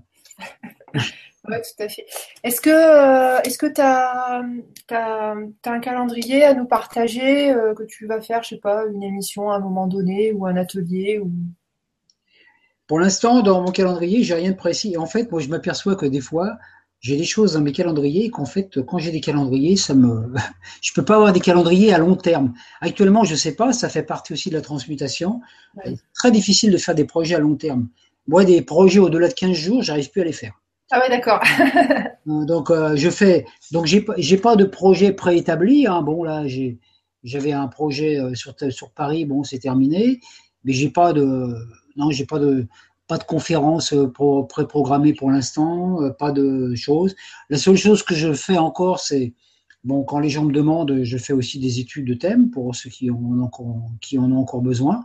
Je ne fais pas de promotion pour ça parce que je sais que les gens bah, qui ont besoin et c'est eux qui viennent me voir, etc. Mais bon, ça faut savoir que je le fais encore dans le but surtout d'aider les personnes au niveau individuel qui, qui ont besoin des fois, euh, qui ont besoin de savoir s'il faut passer à droite ou à gauche. Alors moi je leur dis en passant à droite ou à gauche, c'est mieux de ce côté-là. Ce côté-là, il y a moins de ronces que là. Voilà. Le, mmh. le but actuellement, c'est ça, c'est vraiment de donner des, des outils pour permettre d'avancer. Mais j'ai pas de, non, j'ai pas de. Bientôt, il y aura peut-être quelque chose, mais pour l'instant, il n'y a rien de, de prévu. Donc, euh, D'accord. Le programme, c'est qu'il n'y a pas de programme. Le programme, c'est euh, les. Vraiment, tout ce que je, de toute façon, tout ce que je fais comme prestation et tout, je le mets toujours sur ma page Facebook. Ouais. Euh, donc voilà, c'est, je suis peut-être pas très bon au niveau commercial parce que c'est vrai que moi, je vais faire des trucs, mais ça fait partie de ce que je suis, euh, voilà. Tu vas devenir représentant ou spécialiste SB Chamel moi, ce que j'aime bien maintenant, si tu veux, c'est quand on m'invite. J'aime bien être invité. Tu, vois, tu m'as invité, je suis venu. Si quelqu'un d'autre m'invite, je veux bien, parce que c'est bien d'être invité comme ça. Euh, c'est plus, euh, c'est plus simple. Je suis pas un je suis pas un, gros, euh, comment je veux dire, je suis pas spécialiste en informatique, donc tous les machins, pas très doué pour ça, donc voilà. Ok. Alors, attends, hop, je vais me remettre sur moi. Ok, bah bon, bah moi je vais vous parler du calendrier puisque euh, euh, voilà, je, ne suis pas encore à échéance 15 jours. Moi, je suis sur un mois, donc. Euh, C'est bien. Alors, donc ce dimanche 30 sur mon blog, il y aura le travail collectif Réseau Cristallin. Tous les renseignements sur mon blog alexandraduriez.blogspot.fr. Le dimanche 6, on fera le enfin, je ferai le travail collectif, pardon. Euh, jeudi 10 novembre, euh, un temps pour vous. Euh, un temps pour vous. il y aura des petites surprises à venir pour les prochaines émissions. Dimanche 13, 13 pardon, travail collectif transmutation. Mardi 15 novembre, atelier maîtrise partie 3 sur l'estime de soi. donc renseignements sur mon blog et aussi sur LGC TV. Dimanche, vas-y. Ah pardon, j'ai cru que tu allais parler. Non, je dis du travail le dimanche, toi. Oui, pour les, travaux collectifs, oui. Euh, tout ce qui est énergétique à distance, je le fais le dimanche. Euh, dimanche 20, on donc travail collectif sur le neutralisation des implants et des empreintes de naissance. Donc pareil, c'est sur le blog. Le mercredi 23, euh, avec Stéphane, nous ferons notre première transmission vibratoire. Donc les infos vont arriver bientôt. Euh, voilà, donc nous transmettrons des vibrations. enfin voilà, vous aurez les infos bientôt. Euh, jeudi 24, donc un temps pour vous. Et euh, ce qui a été validé ce matin, le mardi 29, euh, Vibra conférence que j'animerai euh, avec joie avec euh, Sylvain Duboulet pour parler de son livre Carnet de conscience que je suis en train de lire. Et j'ai trouvé ça vraiment extra. Et du coup, je l'ai contacté pour lui dire, mais dis donc, tu voudrais pas faire une conférence là-dessus? Parce que il y a plein de thèmes qu'il faudrait peut-être développer un petit peu plus. Enfin voilà, j'avais plein de questions. Et il m'a dit, ben, ok, ok, on fait une conf là-dessus, donc très bien. Euh, voilà, je vous cache pas que je suis super contente de, le recevoir. C'est euh, voilà, ça va être mon deuxième euh, gros invité après toi, Christian. Donc c'est cool. Un, gros, un gros invité? ouais, un gros invité. bah oui, parce que quand j'ai commencé à être auditrice sur le grand changement, voilà, je vous ai toujours vu comme des superstars en fait. Donc après, voilà, quand, on a l'opportunité de, bah, de, travailler en, en étroite collaboration avec vous, ça fait plaisir. Ah si. Voilà. J'ai une, promo à faire, disons. Ce qui est marrant. Vas-y. Alors, vous savez que je suis un peu spécialiste dans l'alchimie, l'astrologie et tout ça. Donc, j'ai écrit un pavé, là, qui s'appelle comme ça. Euh, zodiacal et l'ascension, alchimie zodiacale et ascension vibratoire, ouais. Donc, c'est un livre dans lequel je, je parle de l'alchimie, de l'alchimie surtout, l'alchimie. Donc, je fais le lien entre l'alchimie du corps et l'alchimie des métaux et l'alchimie telle qu'elle était pratiquée au Moyen Âge. Et donc dedans, il y a les, il y a les 20, il y a les 20, euh, les 28 arcanes d'alchimie. Et il y a aussi le lien que j'ai fait dedans entre les arcanes alchimiques, le tarot, donc le, tarot et l'astrologie. C'est-à-dire que chaque arcane alchimique est lié à un signe zodiacal et il y en a, il y en a 12 qui sont liés au signe zodiacal et les autres sont liés aux planètes. Alors, ce que je mets dans cet ouvrage, c'est pas quelque chose que j'ai lu quelque part dans d'autres ouvrages, etc. Ça fait partie de tout, euh, tout mon, mon, cheminement en alchimie, en astrologie depuis une trentaine d'années. D'accord? Donc, euh, par exemple, bah, je vais vous dire que telle, telle, euh, la maison Dieu, par exemple, l'arcane 16 du tarot, elle est liée à la planète Uranus. Vous voyez, par exemple. Voilà. Donc, dedans, ça, donc ça, ça apportera des informations. Donc, ça, c'est un, c'est un ouvrage que je vais mettre certainement je le mettrai en diffusion peut-être sur la presse galactique en vente, hein, sous forme de PDF, parce que j'ai pas envie ma, bon, il fait 200 pages, hein, voilà. Donc, euh, soit peut-être qu'il sera aussi en vente sur le Grand Changement, je vais voir avec Stéphane. Donc, s'il y a des gens que ça intéresse, eh ben vous me le dites, et puis à ce moment-là, je vous envoie le PDF, etc. Voilà, parce que c'est, il fallait bien que j'écrive un livre un jour, ça fait long. Au début, euh, cet ouvrage-là, il faisait 600 pages. Hein. Bon, j'ai allégé, il en fait plus que 200 pour aller à l'essentiel je pense que les gens qui s'intéressent à l'alchimie, qu'est-ce que c'est l'alchimie, euh, l'œuvre rouge, l'œuvre blanc, etc. dedans, je parle aussi de Marie-Madeleine, que je considère dans mon ouvrage et comme la Vierge rouge. Parce que mm. la noire, la blanche, et il fallait la rouge pour l'alchimie. Donc voilà, si, ça, si cet ouvrage vous intéresse, bah vous me contactez. Et puis bientôt, je le mettrai en, en ligne sur, sous forme de PDF. Voilà. Euh, ça peut intéresser donc les gens qui font de l'astrologie et puis ceux qui font une recherche sur eux aussi, parce que mm ça vous donnera une autre approche un peu du tarot. Voilà, merci de m'avoir donné l'occasion de faire cette promotion. Mais je t'en prie. bon, ça marche. Euh, alors, je vais me remettre sur moi. Je vais vous remercier d'avoir été euh, si nombreux à, nous regarder euh, ce soir, à interagir avec les questions, etc. Nous donner de la bonne énergie. je vous dis donc, pour ceux que ça intéresse, prochaine émission j'ai dit quand Prochaine émission, donc un temps pour vous, le jeudi 10, donc dans 15 jours. Voilà, je vous donne rendez-vous bah, à cette date-là. Je vous fais plein de gros bisous et puis je donne le, mot de la fin à Christian. Ah ben moi le mot de la fin c'est ben je pourrais vous dire merci de m'avoir écouté puis d'avoir posé les questions. Merci aussi à Alexandra qui m'a invité parce que c'est génial d'être invité, comme je disais. Bon, bah, au plaisir de vous revoir, euh, soit avec Alexandra, soit bah, selon les invitations qui, se passeront. Parce que il y a, si vous avez encore des questions, mais sachez une chose, c'est que quand on, quand, on, quand on répond aux questions, quand je réponds aux questions, bah, il n'y a pas que moi non plus, mais quand je réponds aux questions, la plupart du temps, à la fin, vous avez des réponses, mais vous avez encore plus de questions après. Donc, il y aura peut-être encore des émissions. Ah ben, les questions. Le jour où il n'y a plus de questions, vous n'avez plus de questions, il n'y a plus de réponses, mais ça veut dire que bah, la liberté est là, quoi. Tout, sera là, quoi. C'est ça. L'avantage, c'est d'arrêter de, se poser des questions un jour Mais pour l'instant, on en a encore besoin parce que on veut des réponses, alors on pose des questions. Voilà, ben, je vous souhaite une très bonne soirée et puis merci encore de votre écoute. À très bientôt.